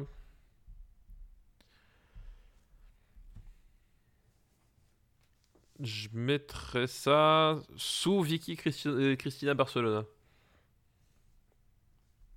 93 Place Ah, 93. c'est marrant parce que je voyais ah, plus bas, mais je le vois quand Où même. ça, au- tu voyais? Euh, je voyais genre euh, Avalon, le Seigneur des Anneaux. Alors, moi, je t'avoue que je préfère Avalon. Ok, je te tiens. Euh, mais laisse-moi quand même Superbad au-dessus parce que je préfère Superbad. Oui, me oui, non, mais ça. Non, mais alors, du coup, on, on peut le mettre sous Avalon. Qu'est-ce que t'en dis? Ok, ça me va. Eh ben, écoute, Dolls. Je pense que pour l'instant, ça va être le Kitano le moins bien classé qu'on ait fait. Je pense être le moins bien classé qu'on ait fait. Mais en même temps, on n'a pas fait tant que ça des Kitano maintenant. Non, mais par Mais- contre, on a fait, on a fait un décisif. on- on a fait celui qui comptait quand même. Hein, non, mais attends, attends, il y en a encore d'autres et je pense à... Et on a fait d'autres intéressants dans cette décennie, donc c'est pas... Oui, non, mais. euh, Exactement. Et euh, le dernier film de la liste d'Emeric. Et alors là, scroll the fuck up. Parce que Alors, vais remonter tout de suite la liste. Voilà. vraiment tout de suite, tout de suite, on parle, on parle gros film. Vas-y, vas-y. On parle Joint Security Area GSA de Park Chan-wook. Park Chan-wook. Alors, tu le fais exprès. Tu le, tu le fais exprès parce qu'au moment où on enregistre, et, non mais on va finir par croire qu'on a des actions. Non, Mais non, non. mais alors, effectivement, juste, je veux dire un truc. C'est que d'abord, c'est sa liste, il fait ce qu'il voulait, mais elle correspond pile au film que j'ai vu, puisqu'il ressort en ce moment en salle. Il est ressorti en salle. En fait, même pas il ressort, il sort en salle. Il parce sort, il n'est jamais eu droit. il- il est jamais sorti, c'est-à-dire que euh, c'est un film euh, euh, donc de, de Park Chan-wook, c'était son troisième film, je crois, euh, dans, mon, dans mon souvenir, qui date donc de 2000. Euh, et donc il est jamais sorti en salle chez nous. Et l'Arabia, encore eux, euh, a fait une, euh, a participé à la, pro- à la restauration 4K du film et distribue le film euh, en salle. Donc euh, au moment où on, alors c'est drôle. C'est super drôle parce que j'ai hésité à un moment donné à le prendre comme recommandation pour, pour cette fin d'épisode. Ouais, Parce qu'il était en salle. ça- bah, du coup, ça va nous faire Voilà. une petite reco couplée. Voilà. Mais au moment C'est un film que tu connais bien. Voilà, c'est un film que je connais très très bien. euh, mais ju- juste pour terminer, c'est qu'au au moment où cet épisode est diffusé, donc la première diffusion, donc le, le, le, Lundi. le lundi, il sera encore en salle, ce sera la première semaine d'exploitation. Et autant vous dire que pour ce genre de film, euh, Bougez-vous. c'est super important parce que euh, vous n'êtes pas sûr qu'il y aura une deuxième semaine. Donc, euh, l'Arabia a diffusé un- un- une page web avec la liste de tous les de tous les films, enfin de tous les cinémas qui le programment. Par exemple, moi le plus proche c'est le cinéma Aix-les-Bains. Euh, mais voilà, il y a, je, crois qu'il y a une vingtaine ou 25 salles en salle euh, en France. Donc, euh, si vous avez l'occasion, si c'est pas loin de chez vous, allez le voir parce que vraiment, on va en parler. Mais c'est voilà, ce genre d'initiative de ressortir ce genre de film, enfin de sortir ce genre de film au, Surtout au cinéma. un film qui n'est pas qui n'est pas sorti en salle, quoi. Voilà, euh, ce genre d'initiatives ont, ont besoin d'être soutenues et c'est l'occasion ou jamais de découvrir un, on va, on va divulgacher, mais un grand film sur un grand écran. Non, plus qu'un grand film, c'est un chef-d'œuvre. C'est Euh, le chef-d'œuvre de son auteur pour moi. Donc GS, GSA, Eh, T'as vu, je, je- je m'engage. euh, tu- tu- la rédaction s'engage. Et euh, en sachant que le, le, meilleur film de son auteur pour l'instant est 13ème. Voilà, avec Old Boy. C'est Old Boy et ça va au-dessus pour moi. Euh, donc euh, euh, GSA, donc euh, pour le, pitch en fait, en gros, C'est la zone commune de sécurité qui Voilà. sépare la Corée en deux, puisque vous savez, la Corée est séparée en deux pays qui se sont fait la guerre pendant des années. mais, et en fait, et qui n'ont toujours pas signé l'armistice. C'est aussi ça le, oui, problème, c'est ils que sont de guerre de fait, puisqu'ils n'ont pas signé l'armistice. Voilà. Ce qui est la même chose aussi, je te rappelle, pour la Russie et le Japon. Ils n'ont jamais signé d'armistice, techniquement ils sont en guerre. Ils sont en guerre, voilà. Donc euh, le problème, c'est que la Corée partage euh, un territoire et un peuple, en fait, euh, contrairement à la Russie et au Japon, qui sont quand même deux peuples différents. Euh, et c'est cette... et À c'est- part et les Japonais qui ont chopé les territoires. enfin, les, les À Russes part, qui ont chopé les territoires japonais. Euh, mais la, la, la GSS, c'est cette fameuse euh, zone avec les bâtiments bleus où justement le, le, le- le président euh, nord-coréen et sud-coréen se sont serrés la main il y a, il y a quelques semaines au cours de, de, ce, que- de ce qui était a priori un épisode de réchauffement euh, diplomatique, sachant que c'est pas le premier qu'il y a eu en fait et que tous les autres sont finis en eau de boudin. Donc euh, je, je veux pas casser l'ambiance, mais disons que le fait qu'il soit serré la main, finalement, c'est un symbole qui est pas forcément euh, les Voilà. symboles ne valent que pour euh, ceux qui les que ceux Voilà. qui y croient. Quoi. que ceux qui y croient. Donc c'est cette, zone-là. Donc c'est une zone de, de tension militaire. C'est une, bande de, de quelques kilomètres. hein, c'est pas très très très très large. Où en fait les, les deux armées cohabitent puisqu'elles sont sous la responsabilité. Puisque la GSA en fait est sous la responsabilité des, euh, des, des deux armées, chacun euh, contrôlant son, son propre, son propre euh, côté de la frontière. Et donc dans cette zone de sécurité, euh, à un moment donné, dans un baraquement, bah, on retrouve deux soldats nord-coréens morts. Et l'astuce, c'est que un des suspects est un soldat sud-coréen Et donc- qui, semble-t-il s'est échappé. qui semble-t-il s'est échappé. Et pour régler l'histoire de façon un peu diplomatique, c'est l'ONU qui s'en charge et qui demande donc à une, euh, à une, à une jeune femme suisse, mais d'origine coréenne, euh, de, de participer à, de, de participer à, à- l'enquête. Parce que ben, comme elle a des origines coréennes, elle, elle connaît quand même assez bien le pays, mais comme elle est de nationalité suisse, elle est Elle est être neutre. Euh, donc voilà, et donc on va, elle est accompagnée d'un collègue qui est suédois, dans mon souvenir, c'est ça Mhm. euh, donc deux enquêteurs de l'ONU qui vont se retrouver euh, à devoir interroger ces, ces survivants et à remonter en fait le, le fil des événements. Et donc le, le film va se construire comme ça en, en flashbacks successifs. Et euh, on va dire c'est c'est des flashbacks euh, à la Brian De Palma. Euh, C'est-à-dire que c'est des flashbacks qui, qui ne valent que par le point de vue de celui qui le raconte. Mm. Un peu comme dans, comme dans Mission Impossible. C'est le Rashomon de, de Voilà. la guerre nord-coréenne, de la guerre euh, coréenne, quoi. De la guerre coréenne, voilà. un peu comme dans Mission Impossible aussi, à un moment donné, quand euh, Ethan Hunt raconte quelque chose, mais que dans sa tête il se fait autre chose, enfin, on a un peu les mêmes mécaniques. Euh, C'est-à-dire que voilà, à un moment donné, on va, on va, on va devoir plonger dans, le, dans ce qu'on nous ra- raconte, tout en gardant l'esprit que cette personne n'a pas forcément intérêt à dire certaines choses, et que du coup, après, on va euh, re- refaire le puzzle euh, les uns. Le, euh, voilà, refaire, refaire le puzzle pour découvrir la, la vérité. Voilà, la vérité n'est pas forcément celle qu'on nous montre. ouais. Et euh, alors, pour le coup, je- on va pas en dire beaucoup plus sur le sur l'histoire, sur le scénario, parce que encore une fois, on vous encourage à aller le voir en salle. On, euh, je- pense que, comme d'habitude, euh, si le film ressort en salle, comme c'était le cas l'année dernière avec Memories of Murder, c'est que l'Arabia va préparer une sortie Blu-ray a priori pour l'année prochaine. Mm. Euh, donc on le guette. Le film est disponible en DVD parce qu'en fait, moi, c'est ça l'histoire avec ce film-là. C'est que j'étais au, au Virgin Megastore. Je sais pas si les gens se rappellent de Virgin Megastore. J'étais au Virgin Megastore de, de Strasbourg, de la, de, de, de, de- de- de- près, près de la place de près de la place de l'Étoile. Euh, et en fait je rentre dans le dans le dans le magasin et il y avait une un espèce de, de, de bac de DVD et donc je cherchais des, des trucs et d'un seul coup je tombe sur le DVD de, de GSA et j'avais vaguement lu quelque chose je sais plus je pense qu'à mon avis ça devait être dans Mad Movies a priori euh, à propos de ce film et, euh, et en fait, là, sur la jaquette, t'as juste marqué GSA avec le- les, les deux silhouettes des deux Ah, les deux, les deux mecs, ouais. Ouais, Mais qui- c'est- c'est c'est même pas le DVD français, ou non? C'est le. Si, si, ah, si, si, pour le coup, C'est le couverture rouge c'est- Ouais, le couverture rouge, ouais. Si, si, c'est c'est l'édition c'est française. le DVD français, ouais. Moi j'ai le Euh, DVD US, euh, enfin anglais. Et, euh, et, donc, en fait, il y avait juste ça, et j'avais entendu parler du film. C'était la période, euh, enfin, c'était le début de la période euh, coréenne, enfin, du coup, j'étais très attentif à tout ce qui était là-dessus. Et le, truc m'a plu, je me suis dit, bah tiens, on va tester. Donc, ça fait partie de ces films dont je me, je me rappelle de- de l'achat ou du moment où je suis allé le voir, parce que j'y suis allé de façon complètement candide. Tu sais, genre, euh, ah, ah, c'est- j'étais pas. en- Enfin, à, ce- à ce moment-là, Wow, tu veux dire que t'as regardé ce film sans être préparé? Sans être préparé, je connaissais pas Park Chan-wook ni rien du tout. Je savais juste que c'était un film coréen, j'en ai parlé dans un magazine. Hop, je- j'achète le DVD. En plus, je l'ai payé plein pot. Enfin, voilà, rien à foutre.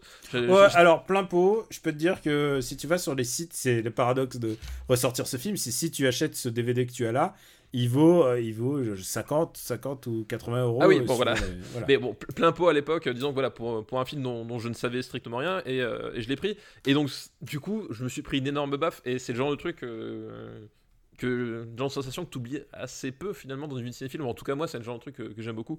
Donc, j'ai découvert comme ça.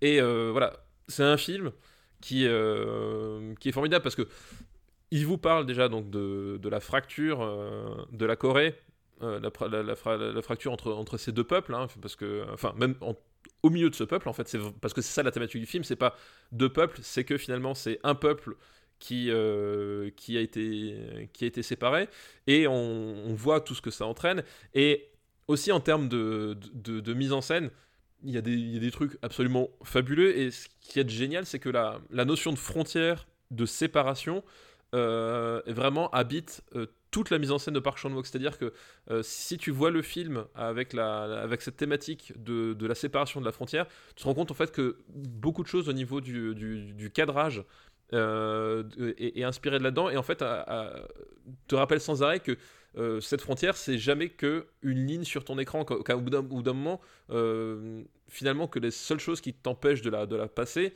c'est parce qu'on te dit de pas le faire Mm. parce que physiquement il n'y a pas d'obstacle à, C'est d'ailleurs une des thématiques du film. hein. Que- Exactement. C'est d'ailleurs C'est que, c'est que faut pas oublier que les Nord-Coréens, enfin même le Sud, hein, c'est ça le paradoxe, c'est qu'ils traitent de manière assez équilibrée. C'est que le Sud comme au Nord, on te- on t'explique que c'est l'enfer de l'autre côté. Exactement. Ah. Et, et, euh, et donc, c'est en termes de, de mise en scène, je trouve c'est un film qui est vraiment complètement fou, complètement, enfin, parce que c'est un film qui épouse vraiment son sujet et qui, C'est Et qui n'est pas que. C'est un whodunit qui, s- qui se déroule dans une, dans une petite cabane où l'on trouvait les cadavres. Et tout d'un coup, euh, il il y a toute une manière de filmer de manière ultra intelligente un lieu donné et puis ensuite de te montrer ça par rapport à cette ligne de Voilà, démarcation exactement. qui est juste à côté. C'est hallucinant de la manière dont c'est réalisé. Euh, Exactement. Et, et donc, du coup, enfin, t'as, t'as, t'as- t'as une espèce de, de, de, de, de- de tout qui est formé entre, en termes de, de mise en scène, de, mise en scène, d'écriture, de, relation des personnages. Et le fait est que l'histoire, en fait, est super poignante. Vraiment, enfin, moi, je, je- c'est un- film. Je, Ah, c'est bouleversant, c'est bouleversant. c'est c'est à la fois un, un pur thriller, c'est-à-dire que euh, le, le- le- la, la narration est vachement maligne, c'est-à-dire en termes de- d'économie des indices, de révélation, et surtout ce qui est, ce qui est génial, c'est qu'en fait, c'est quand tu penses avoir compris le truc, t'as toujours le twist qui va venir pour te dire que non, sauf, que, Mm. sauf que le twist est jamais gratuit, c'est-à-dire qu'à un moment donné, il y a une logique, c'est-à-dire que tu, tu comprends la logique du twist quand il est trop tard, mais en disant, mais merde, effectivement, si j'avais fait attention à telle chose, euh, j'aurais pu le. Enfin voilà, t'as un côté, enfin t'as un côté, on, te, on joue avec toi, on joue avec ce qu'on te montre, ce qu'on te dit, mais en même temps, on te prend pas, enfin on te prend pas pour un idiot. Enfin vraiment, c'est super bien écrit, c'est super bien joué et c'est super bien mis en scène. Alors, si tu me permets, en plus, super bien joué. Ce qui est hallucinant dans ce film, et euh, je vais revenir sur une vision plus globale, on a souvent dit que Memories of Murder est l'avènement de cette nouvelle vague du cinéma coréen. Et ça, c'est vrai, mais principalement en Occident et en France. Memories of Murder, il avait sa sortie française. C'est un film qu'on a pu voir en salle et on a pu voir, waouh, qu'est-ce que c'est que ce cinéma qui nous arrive dans la gueule? Et ça, on peut pas l'enlever à Memories of Murder, qui est, euh, encore une fois, tout le bien qu'on en a dit, c'est bon, il est numéro 1, ça va. Mais ce film-là, GSA, est le premier film qui a annoncé l'arrivée de cette, euh, de cette vague coréenne. On parle de cinéma qui, qui change, euh, qui change les- la donne, qui change la société. On parle d'un film qui a littéralement changé la société coréenne. Et C'est un film plus, qui a marqué l'histoire du cinéma. Ouais, en plus c'était- un, enfin, c'était un phénomène euh, culturel, c'est-à-dire que c'était un véritable carton quand Mm. le, le film est, quand le film est sorti. Oui, en plus, C'était, euh, c'était le début des blockbusters made in Korea, quoi. Voilà, exactement. C'était, euh, c'était le, enfin, c'était- le pendant. Alors, je, je crois qu'il était détrôné depuis, mais Oui, c'était ah le non, plus il gros. était largement détrôné, parce qu'ensuite, euh, bah, il y a toute l'industrie du cinéma qui a commencé, les multiplex sont arrivés, aussi les lois de protectorat sur le cinéma coréen, enfin, il y a plein de choses qui, qui ont évolué entre, entre Mais euh, ce, mais ce film-là, mais c'est le premier film qui a lancé ça, quoi. Comme, comme on dit, c'est celui, qui a secoué le pommier en fait. Exactement. Euh, c'est celui qui a secoué le pommier et qui a fait que que euh, que euh, on, on- on en a, on en a parlé chez nous aussi en fait. Euh, mine de rien, c'est euh, c'est parce que ça a cartonné là-bas et que effectivement ça a entraîné dans son sillage bah, toute une industrie du cinéma coréen euh, à, une échelle en fait qui, ne connaissait pas encore et, et que nous d'un seul coup on a, on a vu débarquer tous ces films tous ces films chez nous quoi. Et là où je voulais en venir par rapport à ce que tu disais, c'est que c'est l'avènement de Park Chan-wook, mais aussi une toute nouvelle vague de comédiens. C'est parce que tous ces, tous ces gens-là n'avaient pas. faut pas oublier, on l'a ra- on l'a rappelé pour Memories of Murder, mais c'est que quelques années juste avant, c'était une dictature, la Corée, et tout d'un coup, ils avaient une rage de s'exprimer. Dans ce film, il y a déjà les deux comédiens les plus. imp- deux des plus importants comédiens euh, de la Corée, c'est-à-dire. euh, euh, Song Kang-ho et euh, Byu Hoon-yoon, euh, Byu Hoon-hoon, ouais. tout Byu- à euh, fait. pardon, pardon, Byung-Hun Lee, euh, qui va ensuite devenir une mé- méga star puisqu'il va ensuite jouer aux États-Unis et tout ça. Mais, mais c'est les deux méga stars de leur époque et euh, faut pas, enfin, je veux dire, euh, Song Kang-ho, il a joué, il a joué à la, enfin, c'est un des un des comédiens préférés de, de Bong Joon-ho. Enfin, je veux dire, c'est pas, c'est la gueule du cinéma coréen, quoi. C'est le mec qui te regarde dans les yeux dans le dernier plan de Memories of Murder. C'est lui. C'est lui, voilà. C'est c'est le chevelu dans, dans Snowpiercer. C'est euh, enfin je veux dire sa filmo est sa filmo est extraordinaire quoi. Et le voir déjà commencer si jeune dans un film aussi c'est Sympathy for Mr Vengeance. Euh, Oui, c'est euh, The Host, enfin Et, et même le, le- le bon, la brute et le cingré où ils, sont- où ils sont tous les deux dedans aussi. Enfin voilà, Ouais. Enfin, il y en a tu- tellement, Tu, il peux y a- en- tu- voilà, tu peux et en- même dans le cinéma classico euh, plutôt j'allais dire festivalier euh, Secret Sunshine aussi qui est euh, assez poignant. Euh, c'est un des comédiens les plus incroyables que qu'on a eu. C'est vraiment euh, je veux pas faire de comparatif Toshiro Mifune parce qu'il n'a pas du tout ni le même acting ni le même euh, ni le même gabarit j'ai Oui, c'est ouais, pas la même présence à l'écran. euh, mais c'est en termes de comédie c'est quelque chose de complètement nouveau et qui était complètement inconnu et qui nous arrivait dans la gueule juste au moment où euh, bah, on en parlait avec Kitano juste avant juste au moment où le cinéma japonais allait s'écrouler pendant au moins 10 ans Oui, exactement. Oui, mais ils ont pris, ils, ils ont pris le relais euh, euh, de façon, de, sans- enfin, c'était pas calculé, mais le fait est que ça s'est passé comme ça, c'est que le cinéma coréen a pris le relais à partir de là. Et donc, euh, bah, après, je, voilà, je veux pas en dire trop sur euh, il y a, y juste façon paradoxale. une micro critique s'il y avait un truc et qui fait que euh, pour moi il, il y a un chouïa imparfait, c'est que je suis pas, je j'aime pas du tout les, les passages joués en anglais. Euh, par euh, la coréenne parce que j'ai pas du tout l'impression qu'elle a passé son enfance en, en Suisse quoi j'y crois pas mais à part ça c'est bon Oui, oui. Bah, euh, c'est tu- l'effet Godzilla Shin Godzilla quoi. Voilà, c'est l'effet Shin Godzilla. Tu, tu sens que globalement, elle est coréenne, point. Oui. voilà. Mais à la rigueur, euh, à la rigueur, c'est bon. c'est vraiment très trivial c'est très trivial comme C'est très trivial, puis surtout, en fait, d'un point de vue, enfin, par rapport à, à à ce que l'écriture de son rôle apporte, bon, finalement, tu, On la tu- voit tu- pas tu tant t'en fous. Et effectivement, euh, je pense que pour le cinéma euh, coréen, surtout à cette époque-là, aller chercher en Suisse une, une actrice d'origine coréenne euh, Ah, il faut la qui correspondrait- la- Bon, je pense qu'à mon avis, les- c'était un, peu compliqué pour, pour mettre tout ça en place. Donc, bon, à la rigueur, on s'en fout, mais voilà, vous voyez ce film, c'est vraiment un film que je trouve formidable et, euh, et qui enfin, il fonctionne vraiment à tout niveau, c'est-à-dire en termes d'émotion. Voilà, c'est un, un film, voilà, la, le, le- la, la fin me fait chialer. Et en termes de la suspense, fin la fin jusque juste de là les, les 20 dernières minutes jusqu'au plan final euh, bah, le, oui, bah, le plan de fin, le plan de- en fait, c'est c'est ça, ça aussi, pas, de- pas, que- pas de spoiler Non, non, le, mais le, le plan de fin, en fait, tu le. L'astuce, c'est que tu, tu, tu, tu- tu le pressens à plusieurs moments du film et qu'en fait, le, le, à- le film redonne à chaque fois une valeur différente. À, à- à ce, à ce plan de fin qui, qui apparaît pas en, pas en l'état mais qui apparaît en fait par euh, tu, tu le vois plusieurs fois sans te, sans te rendre compte du truc et, euh, et le plan de fin est, est- enfin moi je le trouve extraordinaire et je, Ah, enfin, je je- trouve et ça c'est- extraordinaire. genre c'est vraiment c'est ce qu'on appelle un payoff à ce niveau là Ah oui, mais euh, complètement. Enfin, là, le, le plan de fin, il t'achève. Enfin, moi je, moi, je sais que je, je finis en larmes. Et voilà. Et en termes de suspense, je trouve que c'est un film qui est super efficace. L'enquête est super maline. Et euh, alors, il a un défaut qui, qui n'est pas le sien, c'est que euh, pas mal de gens ont vu ce film sans le savoir, puisque euh, John McTiernan en a fait un remake avec Basic. ah ouais? Et oui, Basic avec euh, John Travolta, euh, Samuel Jackson, notamment, est un remake de, de GSA.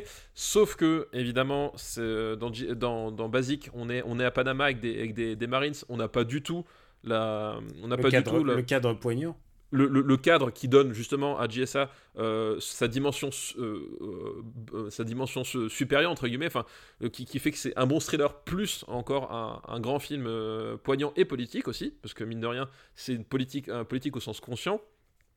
Basic a, a pas ça et surtout le, le re- le retournement final de, euh, de Basic est à pleurer de, rire tellement c'est lamentable parce que justement ils, ils- ils le font à l'américaine, c'est-à-dire que euh, la, toute, la toute fin de Basic, ils vont te faire, mais euh, ah oui, mais tout ça c'est pour du rire, tu vois. Et du coup, tout le film s'écroule d'un seul coup. Enfin, c'est assez. ouf. alors que c'est pas du tout le choix de Alors que c'est pas du tout le trip. Bah, voilà, de toute façon, on, oui ça- avec Park Chan-wook euh, ça Ouais, pouvait pas c'est être Park Chan-wook, c'est un film coréen. Bon, ça, en termes de, de, Si, de si, dureté, il a fait des happy end hein. oui, mais même ces happy end, ils sont, hein, euh, ouais, Même- je, je pense pas à celui-là mais tu vois Mais le- il a- précédent quoi et- il, il a fait des happy end. Oui, c'est vrai que euh, c'est vrai que je, je vois le, le film auquel tu parles. C'est avec un vrai plan. Mais bon, d'une manière générale, le cinéma coréen a une vraie dureté parce que on l'a dit, ils avaient des, ils avaient, ils en avaient gros sur la patate quoi. Euh, donc il y a une vraie dureté que tu, qui leur est vraiment propre et que tu retrouves dans, dans JSA. Hein, c'est pas, c'est pas le film du dimanche soir en, famille avec, euh, avec, euh, avec Pépé. Mais basique, le remake est, est vraiment lamentable. En plus, c'est du McTiernan fatigué. Et donc, un certain nombre de personnes ont vu des choses et du coup, on, vont voir certains ressorts de l'histoire qui. j'espère que peu de gens vont- j'espère que ça sera plutôt euh, que ça Mais même si tu, même si tu connais les- certains ressorts de, de, de, de- de l'histoire qui sont repris dans Basique, parce qu'effectivement, il y a, il y a, je crois que c'est à peu près le, je crois que c'est le milieu du film à peu près, qui est, qui est assez calqué en fait en termes de, de montage sur, sur GSA. Euh, ça n'empêche pas que de, de, de, de, de voir GSA et de se rendre compte que euh, le, le, le monde qu'il y a entre les deux films, quoi. Euh, je pense qu'on a beaucoup parlé de ce film mais en même temps il le mérite complètement Ah bah c'est très très grand Alors, film. les gens vont nous dire oh là là euh, trusté par les films asiatiques c'est vrai que les années 2000 sont très trustés par la Corée mais en même temps c'est euh, la alors- Corée et même le Japon aussi. Mais en, en même temps, enfin, au bout d'un moment, c'est, tu, tu, c'est du grand cinéma, c'est du grand cinéma. Enfin, je veux dire, Mm. hon- honnêtement, c'est, moi, c'est, ça fait partie de ces films où, qui, qui m'ont mis une claque la première fois que je, je- je- je l'ai vu, mais une vraie claque dont, dont, dont, dont je me souviens encore euh, aujourd'hui. J'ai encore la, la, la joue qui, qui chauffe euh, rien, que- rien que d'y penser. Voilà, au bout d'un moment, c'est, c'est un film, euh, un film formidable, quoi. Alors si ta joue chauffe où est-ce qu'on va le mettre? Euh, Pour moi, pour moi, je le mettrais au-dessus de History of Violence. Tu le mettrais un troisième. Ouais, troisième.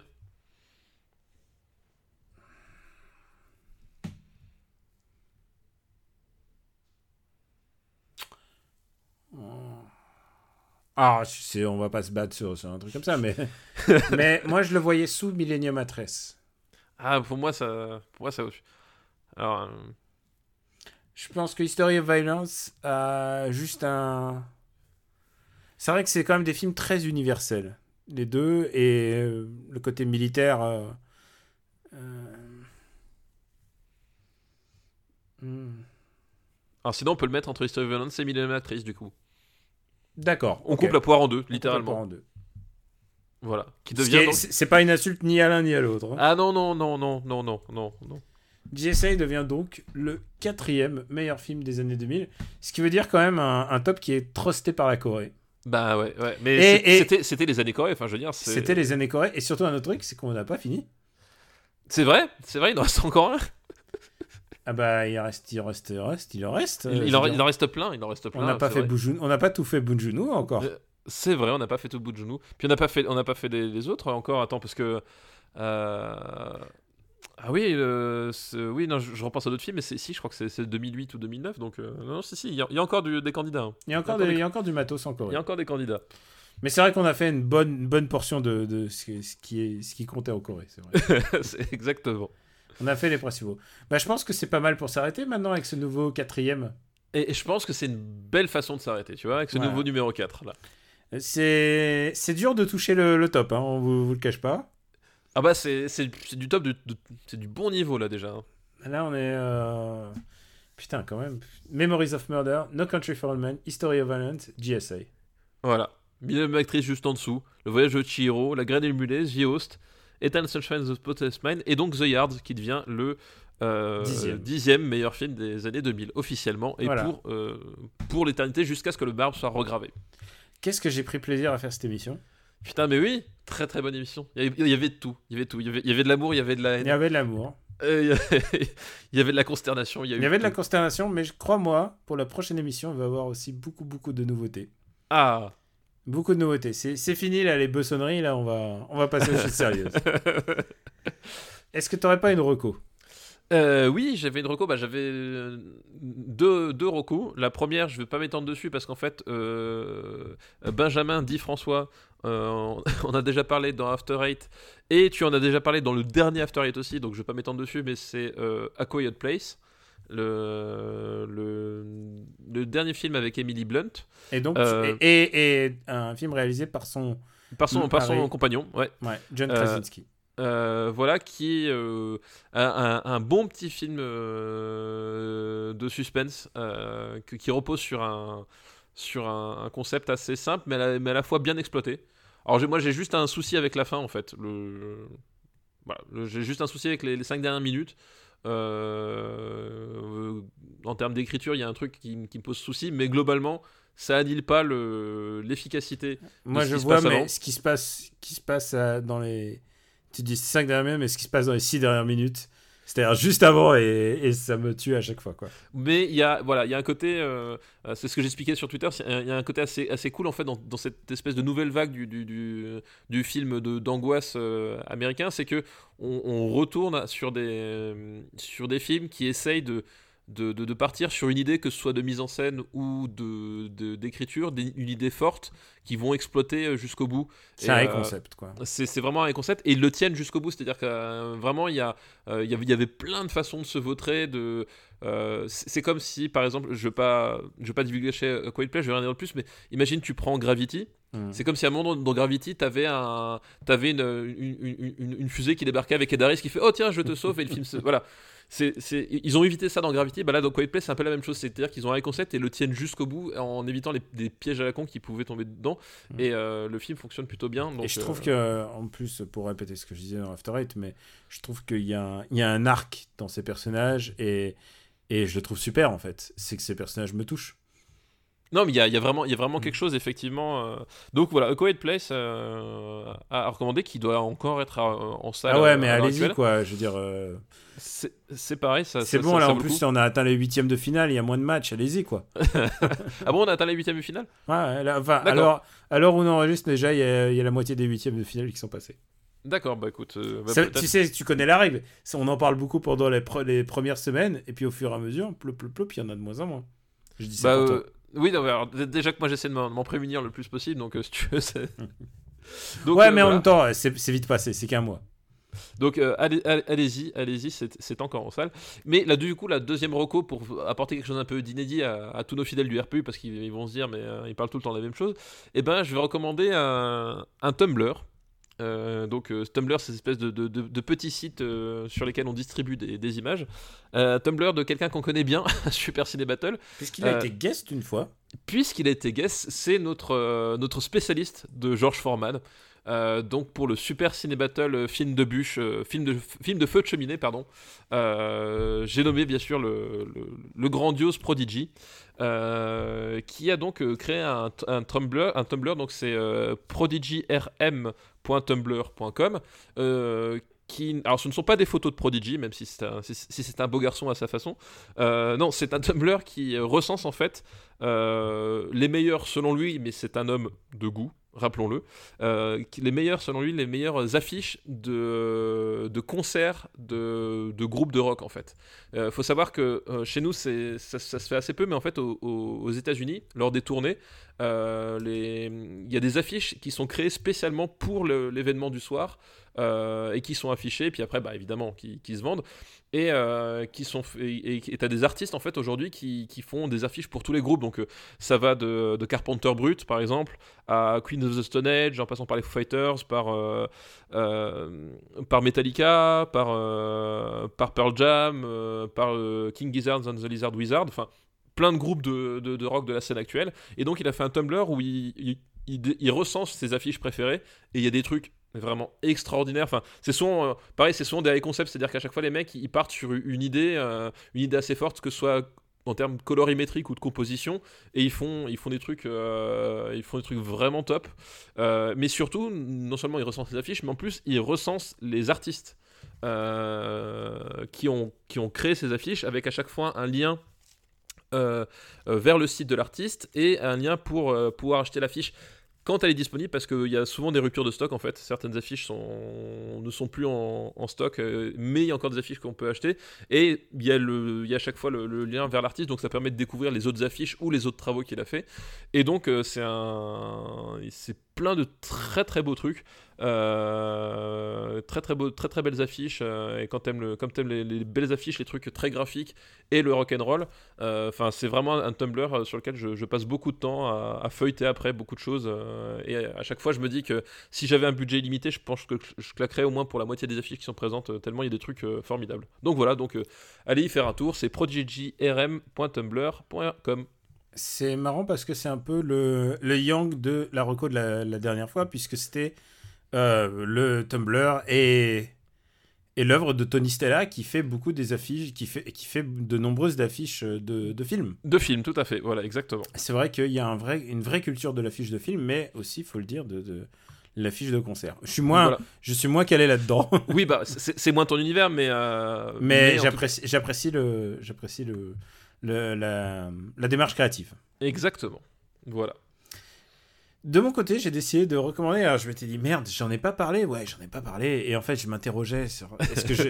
que vraiment j'en ai pas parlé? Parce que c'est un film que j'ai vu il y a un petit bout de temps. Euh, bah, évidemment, parce que un DVD, un DVD du cousin, comme du cousin des Amériques. du cousin des Amériques Voilà, c'est un film qui est sorti l'année dernière déjà. euh, Non, qui est sorti aux États-Unis au début d'année, pardon. Excuse-moi. Vous voyez, déjà, déjà je suis pas d'accord avec moi-même. Oui, alors non mais faut dire, faut dire que euh, le film dont on va parler parce que je sais, je, je l'ai vu aussi. euh, c'est un peu le bordel en fait en termes de Mm. distribution. On s'est un peu paumé, mais oui, oui. t- ce- ce- mais maintenant c'est plus clair déjà. C'est un, ah, c'est pas encore clair parce que j'ai pas dit de quel film il s'agit. C'est un film qui s'appelle Mom and Dad de Brian Taylor. Alors Brian Taylor, vous le connaissez puisque il a fait Crank 1, il a fait Crank High Voltage, il a fait Gamer, il a fait euh, et, euh, Alors gamer avec avec euh, avec VC Sparta, avec euh, Gérard Butler, hein, avec Gérard Butler. que j'ai vu il y a pas longtemps.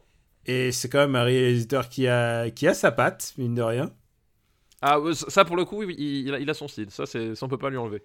Il a fait aussi euh, Spirit of Vengeance, non? Il a fait Spirit of Vengeance, le deuxième euh, Ghost Rider. Le deuxième Ghost Rider avec Idris Elba aussi. Idris Elba qui fait de l'accordéon dedans.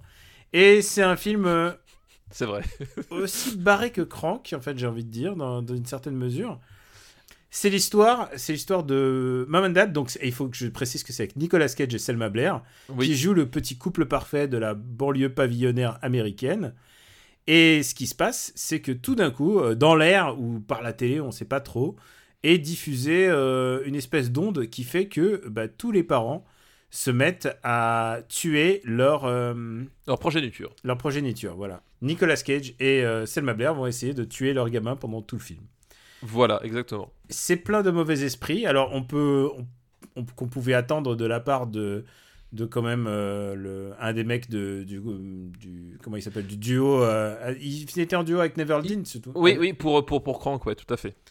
Plein de mauvais esprits, mais pas complètement, puisque par moment il y a des petites séquences où Nicolas Cage a des petits flashbacks avec son enfant et regarde, je t'apprends la pêche. Enfin, tu vois, ce truc un peu connu américaine. Mais je suis pas complètement sûr que ça soit pas complètement parodique de la part de Brian Taylor. Et en même temps, euh, des moments euh, ultra sanguinaires où les parents décident de manière irrépressible de tuer leur enfant, de manière incompréhensible aussi. Et c'est ça qui est assez rigolo. Brian Taylor se demandait euh, s'il n'était pas, euh, si- s'il y a des moments où il n'y est pas allé assez fort. Moi, je trouve qu'il y a quand même un peu de bestialité assez inattendue de la part d'un film US. Alors, moi, justement, alors moi, justement j'ai vu le film. Ouais. Euh, déjà, pour situer, euh, c'est- parmi les productions de Nicolas Cage les plus intéressantes de, de ces dernières années. Oh, c'est c'est très, très, très au-dessus du lot. Euh, Et Nicolas après- Cage qui joue en mode folie Nicolas Cage, comme vous aimez, voilà, comme, comme, il vous aimez aime, de comme Nicolas tu Cage. aimes, comme j'aime, comme nous aimons tous. Ah, Après, c'est vrai que moi, j'ai un reproche au film, c'est que en fait, je trouve que pour son sujet et son traitement, euh, il y, a, il y a plein de moments où, où il s'arrête avant, où les situations s'arrêtent un petit peu avant de commencer. C'est-à-dire que je trouve ouais, que- il aurait pu être, euh, il aurait pu être presque plus bestial dans leur, dans la mise en place, quoi. Voilà, c'est- c'est-à-dire qu'à bout d'un bout d'un moment, euh, c'est un film qui, qui parle de parents qui butent leur enfant, et t'as- t'assistes quasiment jamais à ça plein cadre en fait. Il y a vraiment un truc, euh, il y a toujours une ellipse, toujours une coupe, enfin pas toujours, il y a, il y a un moment, mais sinon le reste du temps, il y a, il y a beaucoup d'ellipses, beaucoup de coupes, et je trouve ça super bizarre pour un film de, de ce mec-là, dans cette optique-là, euh, qu'à un moment donné, le, le film se, se restreigne là-dessus. Ouais. Mais Euh, c'est un peu étrange, donc... ce que je voulais, ce que je voulais en venir, c'est que vraiment, il y a, il- lui-même se posait la question, est-ce que j'en aurais peut-être pas fait assez? Moi, ce qui m'intéresse, c'est les prestations de Nicolas Cage et Selma Blair, et elle est au top. Et ils donnent tout ce qu'ils ont pour euh, essayer de buter leur gamin de manière vraiment sournoise en plus. Et euh, il y a en plus un mini twist, puisque évidemment. Il y, a- il y a un euh, twist assez rigolo. il y a un twist assez rigolo et qui fait que bah, tout d'un coup le film va prendre une autre tournure encore plus sanguinaire. Il y a un petit détail aussi qui me touche mon petit cœur de fan, c'est qu'il y a Grant Morrison qui fait un caméo à un moment. Ah oui, tiens, bah, je, je suis pas capable de reconnaître Grant Morrison, Bah, Grant de- Morrison, le visage, À un voilà. moment, il est interviewé à la télé, euh, genre en expert, euh, expert de la santé, de l'ADN et tout ça. et, et tu le, te reconnais bien avec son accent écossais quand même. Euh, voilà, c'est un film auquel je me suis bien marré et franchement, si j'en parle maintenant, c'est qu'il est disponible sur Netflix et sur les plateformes VOD. C'est ça, exactement. Il Voilà, est arrivé, que- il est arrivé chez nous. c'est que maintenant il est complètement légal de vous, de vous en parler sans, sans rougir de honte. Donc voilà, je- moi je vous recommande Mom and Dad. C'est un petit film d'horreur, une petite comédie. C'est une comédie noire en fait. Voilà. oui, c'est une comédie noire, ouais. et euh, voilà, et c'est un film que je recommande à tous les parents et tous les nouveaux parents. Voilà. Et, et tous les futurs parents, on, en connaît, euh, à qui on fait des clins d'œil. Voilà, des plein de winks. Bah écoute, euh, c'est tout pour aujourd'hui. Stéphane, dis-nous tout, où peut-on te retrouver? Euh, où est-ce qu'on peut me retrouver? C'est une excellente question. Euh, bah, de- dans After Eight, peut-être dans, dans les prochains temps. Euh, par la Montluc. Euh, sur Gamecult, euh, aussi euh, dans, dans, la, dans la revue Rétro Laser, où je vous parle d'affiches de films. Ah, tu as Euh, fait le numéro 2. Ah, j'ai fait. Alors, pour tout dire, euh, je, je vais vous divulgacher une info importante. J'ai fait le numéro 2, 3 et 4, en fait. J'ai- Ah ouais j'ai- déjà préparé tous mes papiers. euh, Je suis pas dans le numéro 2, hein, je tiens à le dire. Voilà, j'ai préparé tous mes papiers, toutes mes affiches, j'ai déjà tout préparé. Euh, je vous ai fait une belle sélection. Il y Putain, a... mais comment tu fais pour être si productif? C'est fou. Et il y a, y y à la fois de la, de la vraie bonne affiche, genre du truc qu'on aime, et à la fois des trucs un peu what the fuck. Donc euh, j'essaie de varier un peu les plaisirs. J'espère qu'un jour tu vas monter un podcast pour voir le temps que ça prend pour qu'ensuite ça baisse la productivité. wink, Alors, wink. Alors voilà, et puis on, on travaille avec Benjamin François sur le, le- notre prochain podcast euh, euh, pour le RPU. Alors euh, je, je pense sans trop m'avancer que je, on va essayer de faire de, d'enregistrer ça pendant l'été. Euh, Bah, comme, comme ceux que je suis en train de produire aussi. Voilà, donc du coup, parce qu'on a, on a avancé chacun, parce que c'est un podcast qui demande un petit peu de préparation, quand même, malgré tout. Euh, Quoi, tu veux euh, dire que tu vas préparer un podcast dans ta vie? Mais oui, oui, je, je, je- je travaille activement dessus. Voilà. Contrairement à Super Ciné Battle. Contrairement à Super Ciné Battle. Bah, heureusement, parce que d'ailleurs, j'ai- tweeté aujourd'hui, mais j'ai j'ai signé un, un- un contrat d'édition. Je suis en train de préparer un livre tout seul. Euh, voilà, je ne peux pas vous dire le contenu. Euh, Ah, ça y est, bon bah écoute, si t'as signé, Voilà, c'est signé. Je, je prépare un livre euh, pour l'année prochaine. mais tu lâches Euh, pas Super Ciné Battle. Ah bah je ne lâche pas super. Bah bien sûr, je, je ne lâche rien. Je ne lâche rien. Je ne lâche rien. voilà, tu vois, c'est sorti tout seul. Euh, donc voilà, donc j'ai pas mal de, de, de- choses sur le, sur le feu. Et, puis voilà, puis toujours Sens Critique de temps en temps pour. euh, euh, pour euh, alors j'écris plus sur Sens Critique parce que. voilà, tout simplement, j'ai plus le temps. Mais je continue de mettre des notes si vous voulez un peu voir les, les, les derniers trucs qui m'ont Ouais, plu si, ou pas. Si, si les gens n'ont pas assez de, de Super Ciné Battle, tu veux aussi. tu Voilà, éventuellement, pour, pour des films qui sont pas dans les bonnes décennies ou, ou pour les films des récents, voilà, des choses comme ça. Ça peut aussi être un, Mais bon, en même temps, c'est à pas- moins de savoir. ça a moins de valeur que le gravage dans le marbre, qui est la- Beaucoup, bah, voilà. la, la- la- la seule chose qui a une vraie valeur, c'est le gravage dans le marbre. Euh, D'ailleurs, je, je- je- je pense que euh, on, on- on va bientôt racheter IMDB pour mettre fin à certaines hérésies euh, avec leur liste là qui, qui ne veulent rien dire. Avec Shawshank Redemption et Finn Redline. Et Redline euh, pardon, euh, Green. Green. oh, Lapsus. oh, le lapsus, oh le lapsus, oh putain. Alors j'aime qu'on revienne aux années 90, il y a, du coup. Ouais. Lapsus intéressant. Je voulais bien sûr parler de la ligne verte. Voilà, exactement, on a tous compris. Et pour ma part, c'est Daniel Andreev, Camille Robotics sur Twitter. Euh, je sais pas s'il y a besoin de dire plus pour une fois. Euh, J'ai deux articles en vue pour Gamecult. Euh, et puis bien entendu After Eight, Super Ciné Battle. Euh, MDR est en vacances pour l'été, mais ça veut pas dire que je ne vais pas regarder les, les comédies. Oh, ce, D'ailleurs- film de fon- ce, ce podcast de fonctionnaire là. Ben non, non, mais euh, tu sais, après, euh, c'est le budget, hein, voilà, c'est tout, c'est comme ça que ça se passe. tu sais, moi, si, si- Moi, je prends pas de vacances, donc du coup, euh, si je vais en prendre à la fin, à toute fin- Non, je sais pas si j'en Mais du coup, moi, je suis plutôt en poste, mais les autres, il faut bien qu'il y ait de- des autres gens qui témoignent de ces comédies avec moi. J'ai bien qu'il témoigne. tu sais, voilà, c'est. le, le- le sacerdoce. Oui, bonjour, je m'appelle Daniel, je suis. je n'ai pas ri depuis trois semaines. Bonjour Daniel. Et c'est vrai que j'ai enchaîné plusieurs comédies vraiment pas bien en plus. Euh, je sais pas s'il faudrait que j'en parle, je fasse un After Eight spécial pour dire parce que je peux pas tout. Pour prévenir les gens. non mais parce que je peux pas toutes les faire dans MDR, mais tu vois, euh, là, on parlait de Budapest. euh, bah, j'ai pas aimé, mais c'est- la meilleure de ce que j'ai vu des, des trois dernières, enfin des trois dernières quoi. Ouais, Ah, mais c'est comme ça, il y a, y y des moments de creux dans une, dans une année de cinéma. de Ah ouais, ouais, là on est dans le creux de la comédie, là, là c'est c'est un, moment, c'est un moment assez dur. Euh, bah écoutez, blague à part, on vous remercie de votre fidélité. On est toujours disponible sur supercinébattle.fr où se trouve la master list et elle est toujours mise à jour au fur et à mesure des épisodes. Vous pouvez aussi nous retrouver sur YouTube où on met l'émission. Mais l'essentiel, bah, il faut le faire sur Apple Podcast et sur toutes les applis dédiées. N'hésitez pas, et euh, ça fait longtemps que je ne l'ai pas dit, n'hésitez pas, bah, si vous avez un compte, à mettre des petites étoiles euh, qui nous aident à nous faire au, référence, au référencement? C'est comme Au ça référence... C'est ça, le référencement, voilà, c'est ça. au référencement, qui aide euh, peut-être les, les cinéphiles à trouver un podcast ciné... cinéphile. Alors, on rappelle, on est cinéphile, on est des amateurs, on aime ça. Euh, on est en aucun cas des professionnels, euh, plus, plus, que de, plus que de la critique, quoi.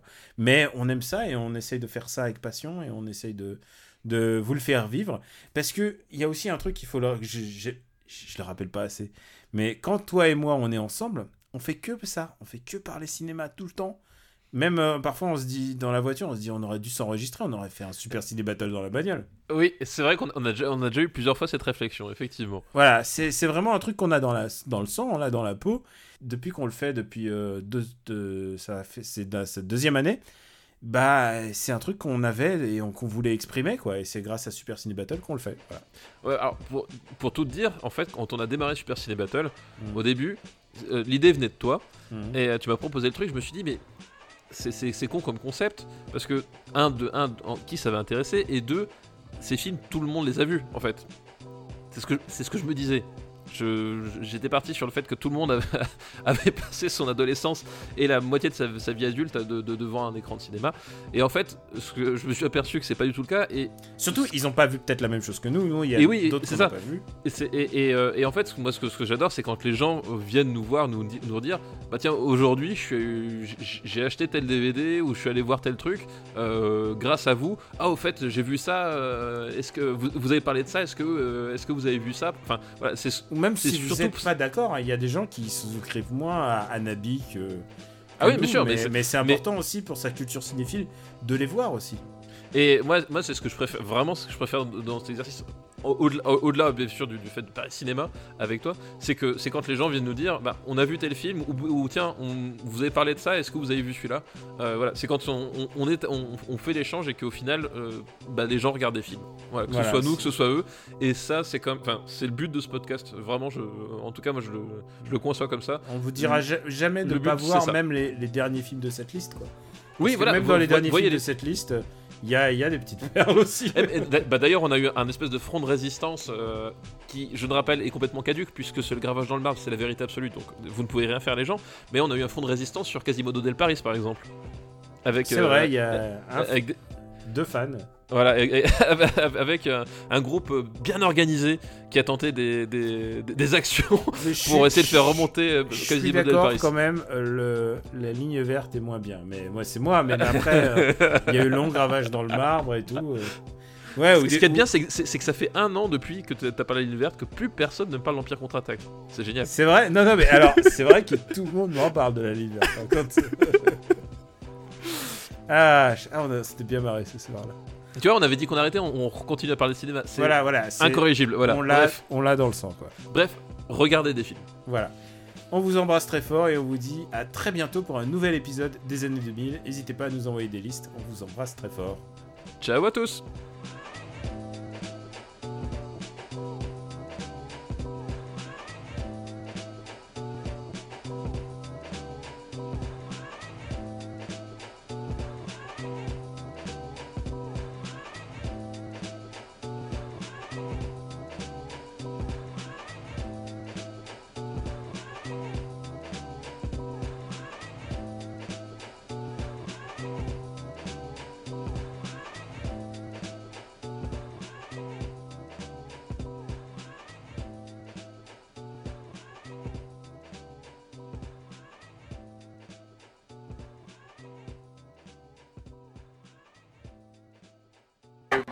Feet, on your feet, on your feet. Let's go, let's go. Listen up. I'm not going to talk to you tonight about winning and losing. You're already winners because you didn't kill each other up at camp. Tonight, we got Hayfield. Like all the other schools in this conference, they're all white. They don't have to worry about race. We do. But we're better for it, man. Let me tell you something. You don't let anything, nothing, come between us. Nothing tears us apart. Greek mythology, the Titans were greater even than the gods. They ruled their universe with absolute power. Well, that football field out there tonight, that's our universe. Let's rule it like Titans.